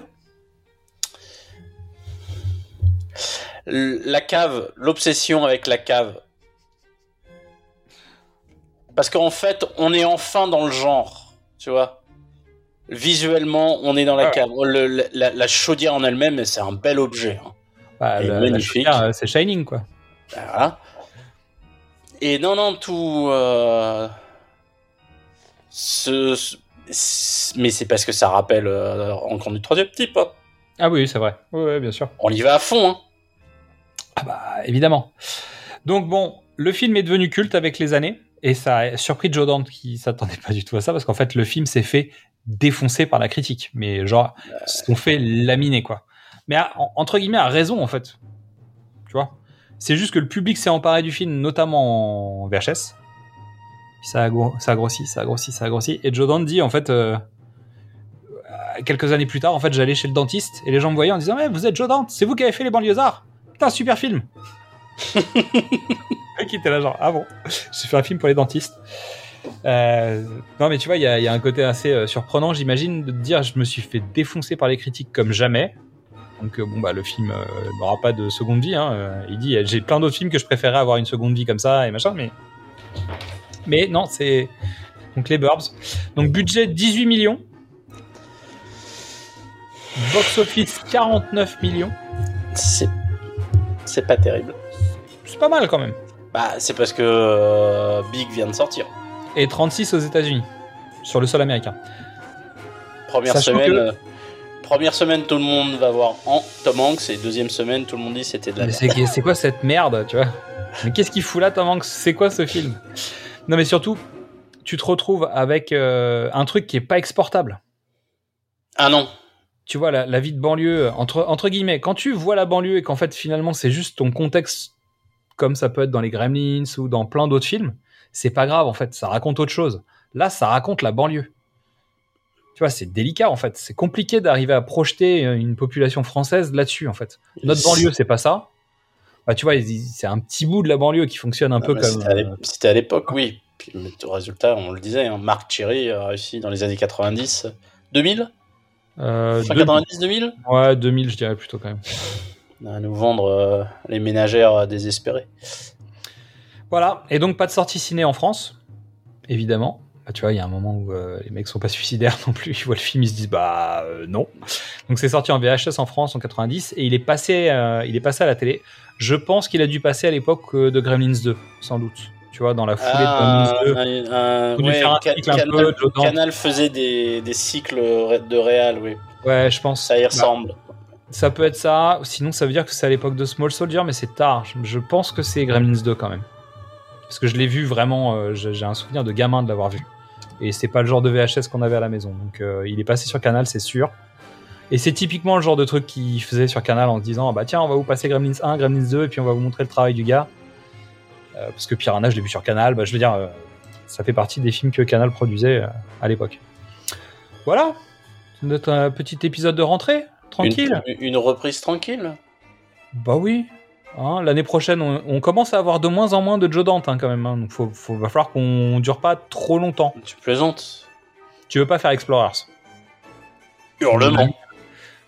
Hurlement peut-être. Euh, Small Soldiers. Small Soldiers, Panic sur Florida Beach. Panique sur Florida Beach à faire Ouais. absolument. Ouais, voilà, tu vois, on- a Non. quelques années encore.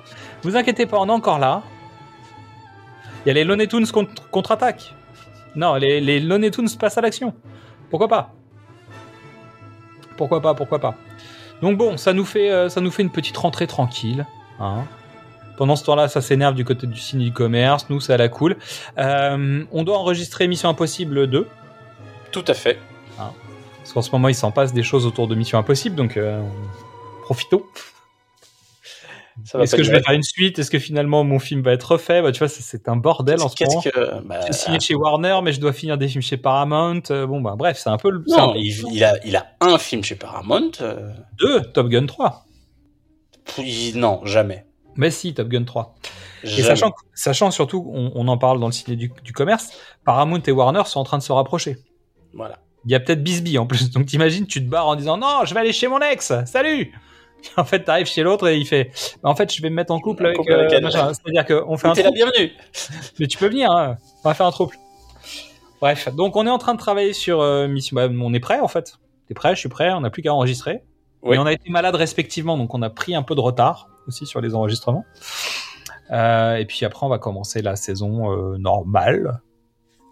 Oh bon, on a des, On a quelques On a trucs sur le feu. on a des trucs prévus. On a, des- euh, on a les idées, on n'a pas le temps. on a un mois de mars euh, qui va être un peu compliqué, je crois, à gérer. Mais euh, Mais absolument pas. il y aura sans doute pas de Saint-Valentin cette année ou un truc assez rapide. Je vous le dis. Je le sens comme ça.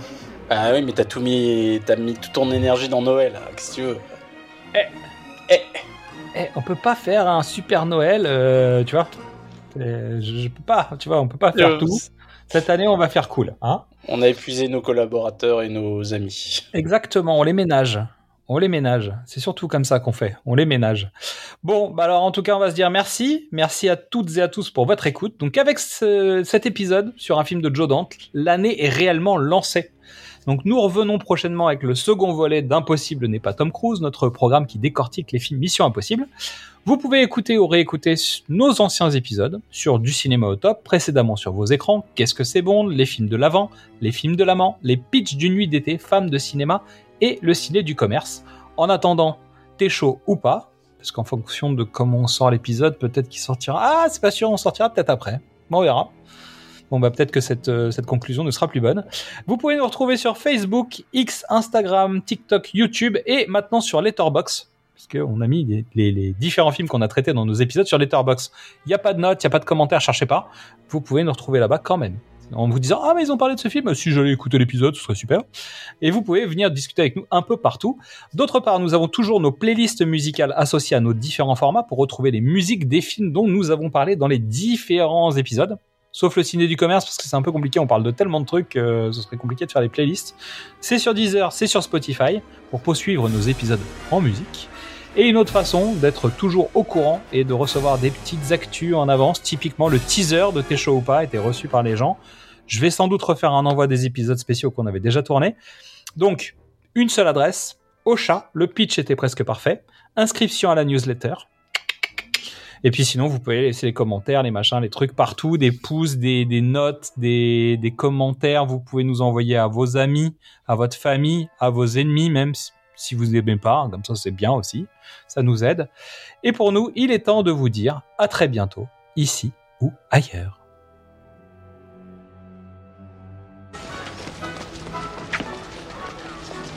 God, I love this street.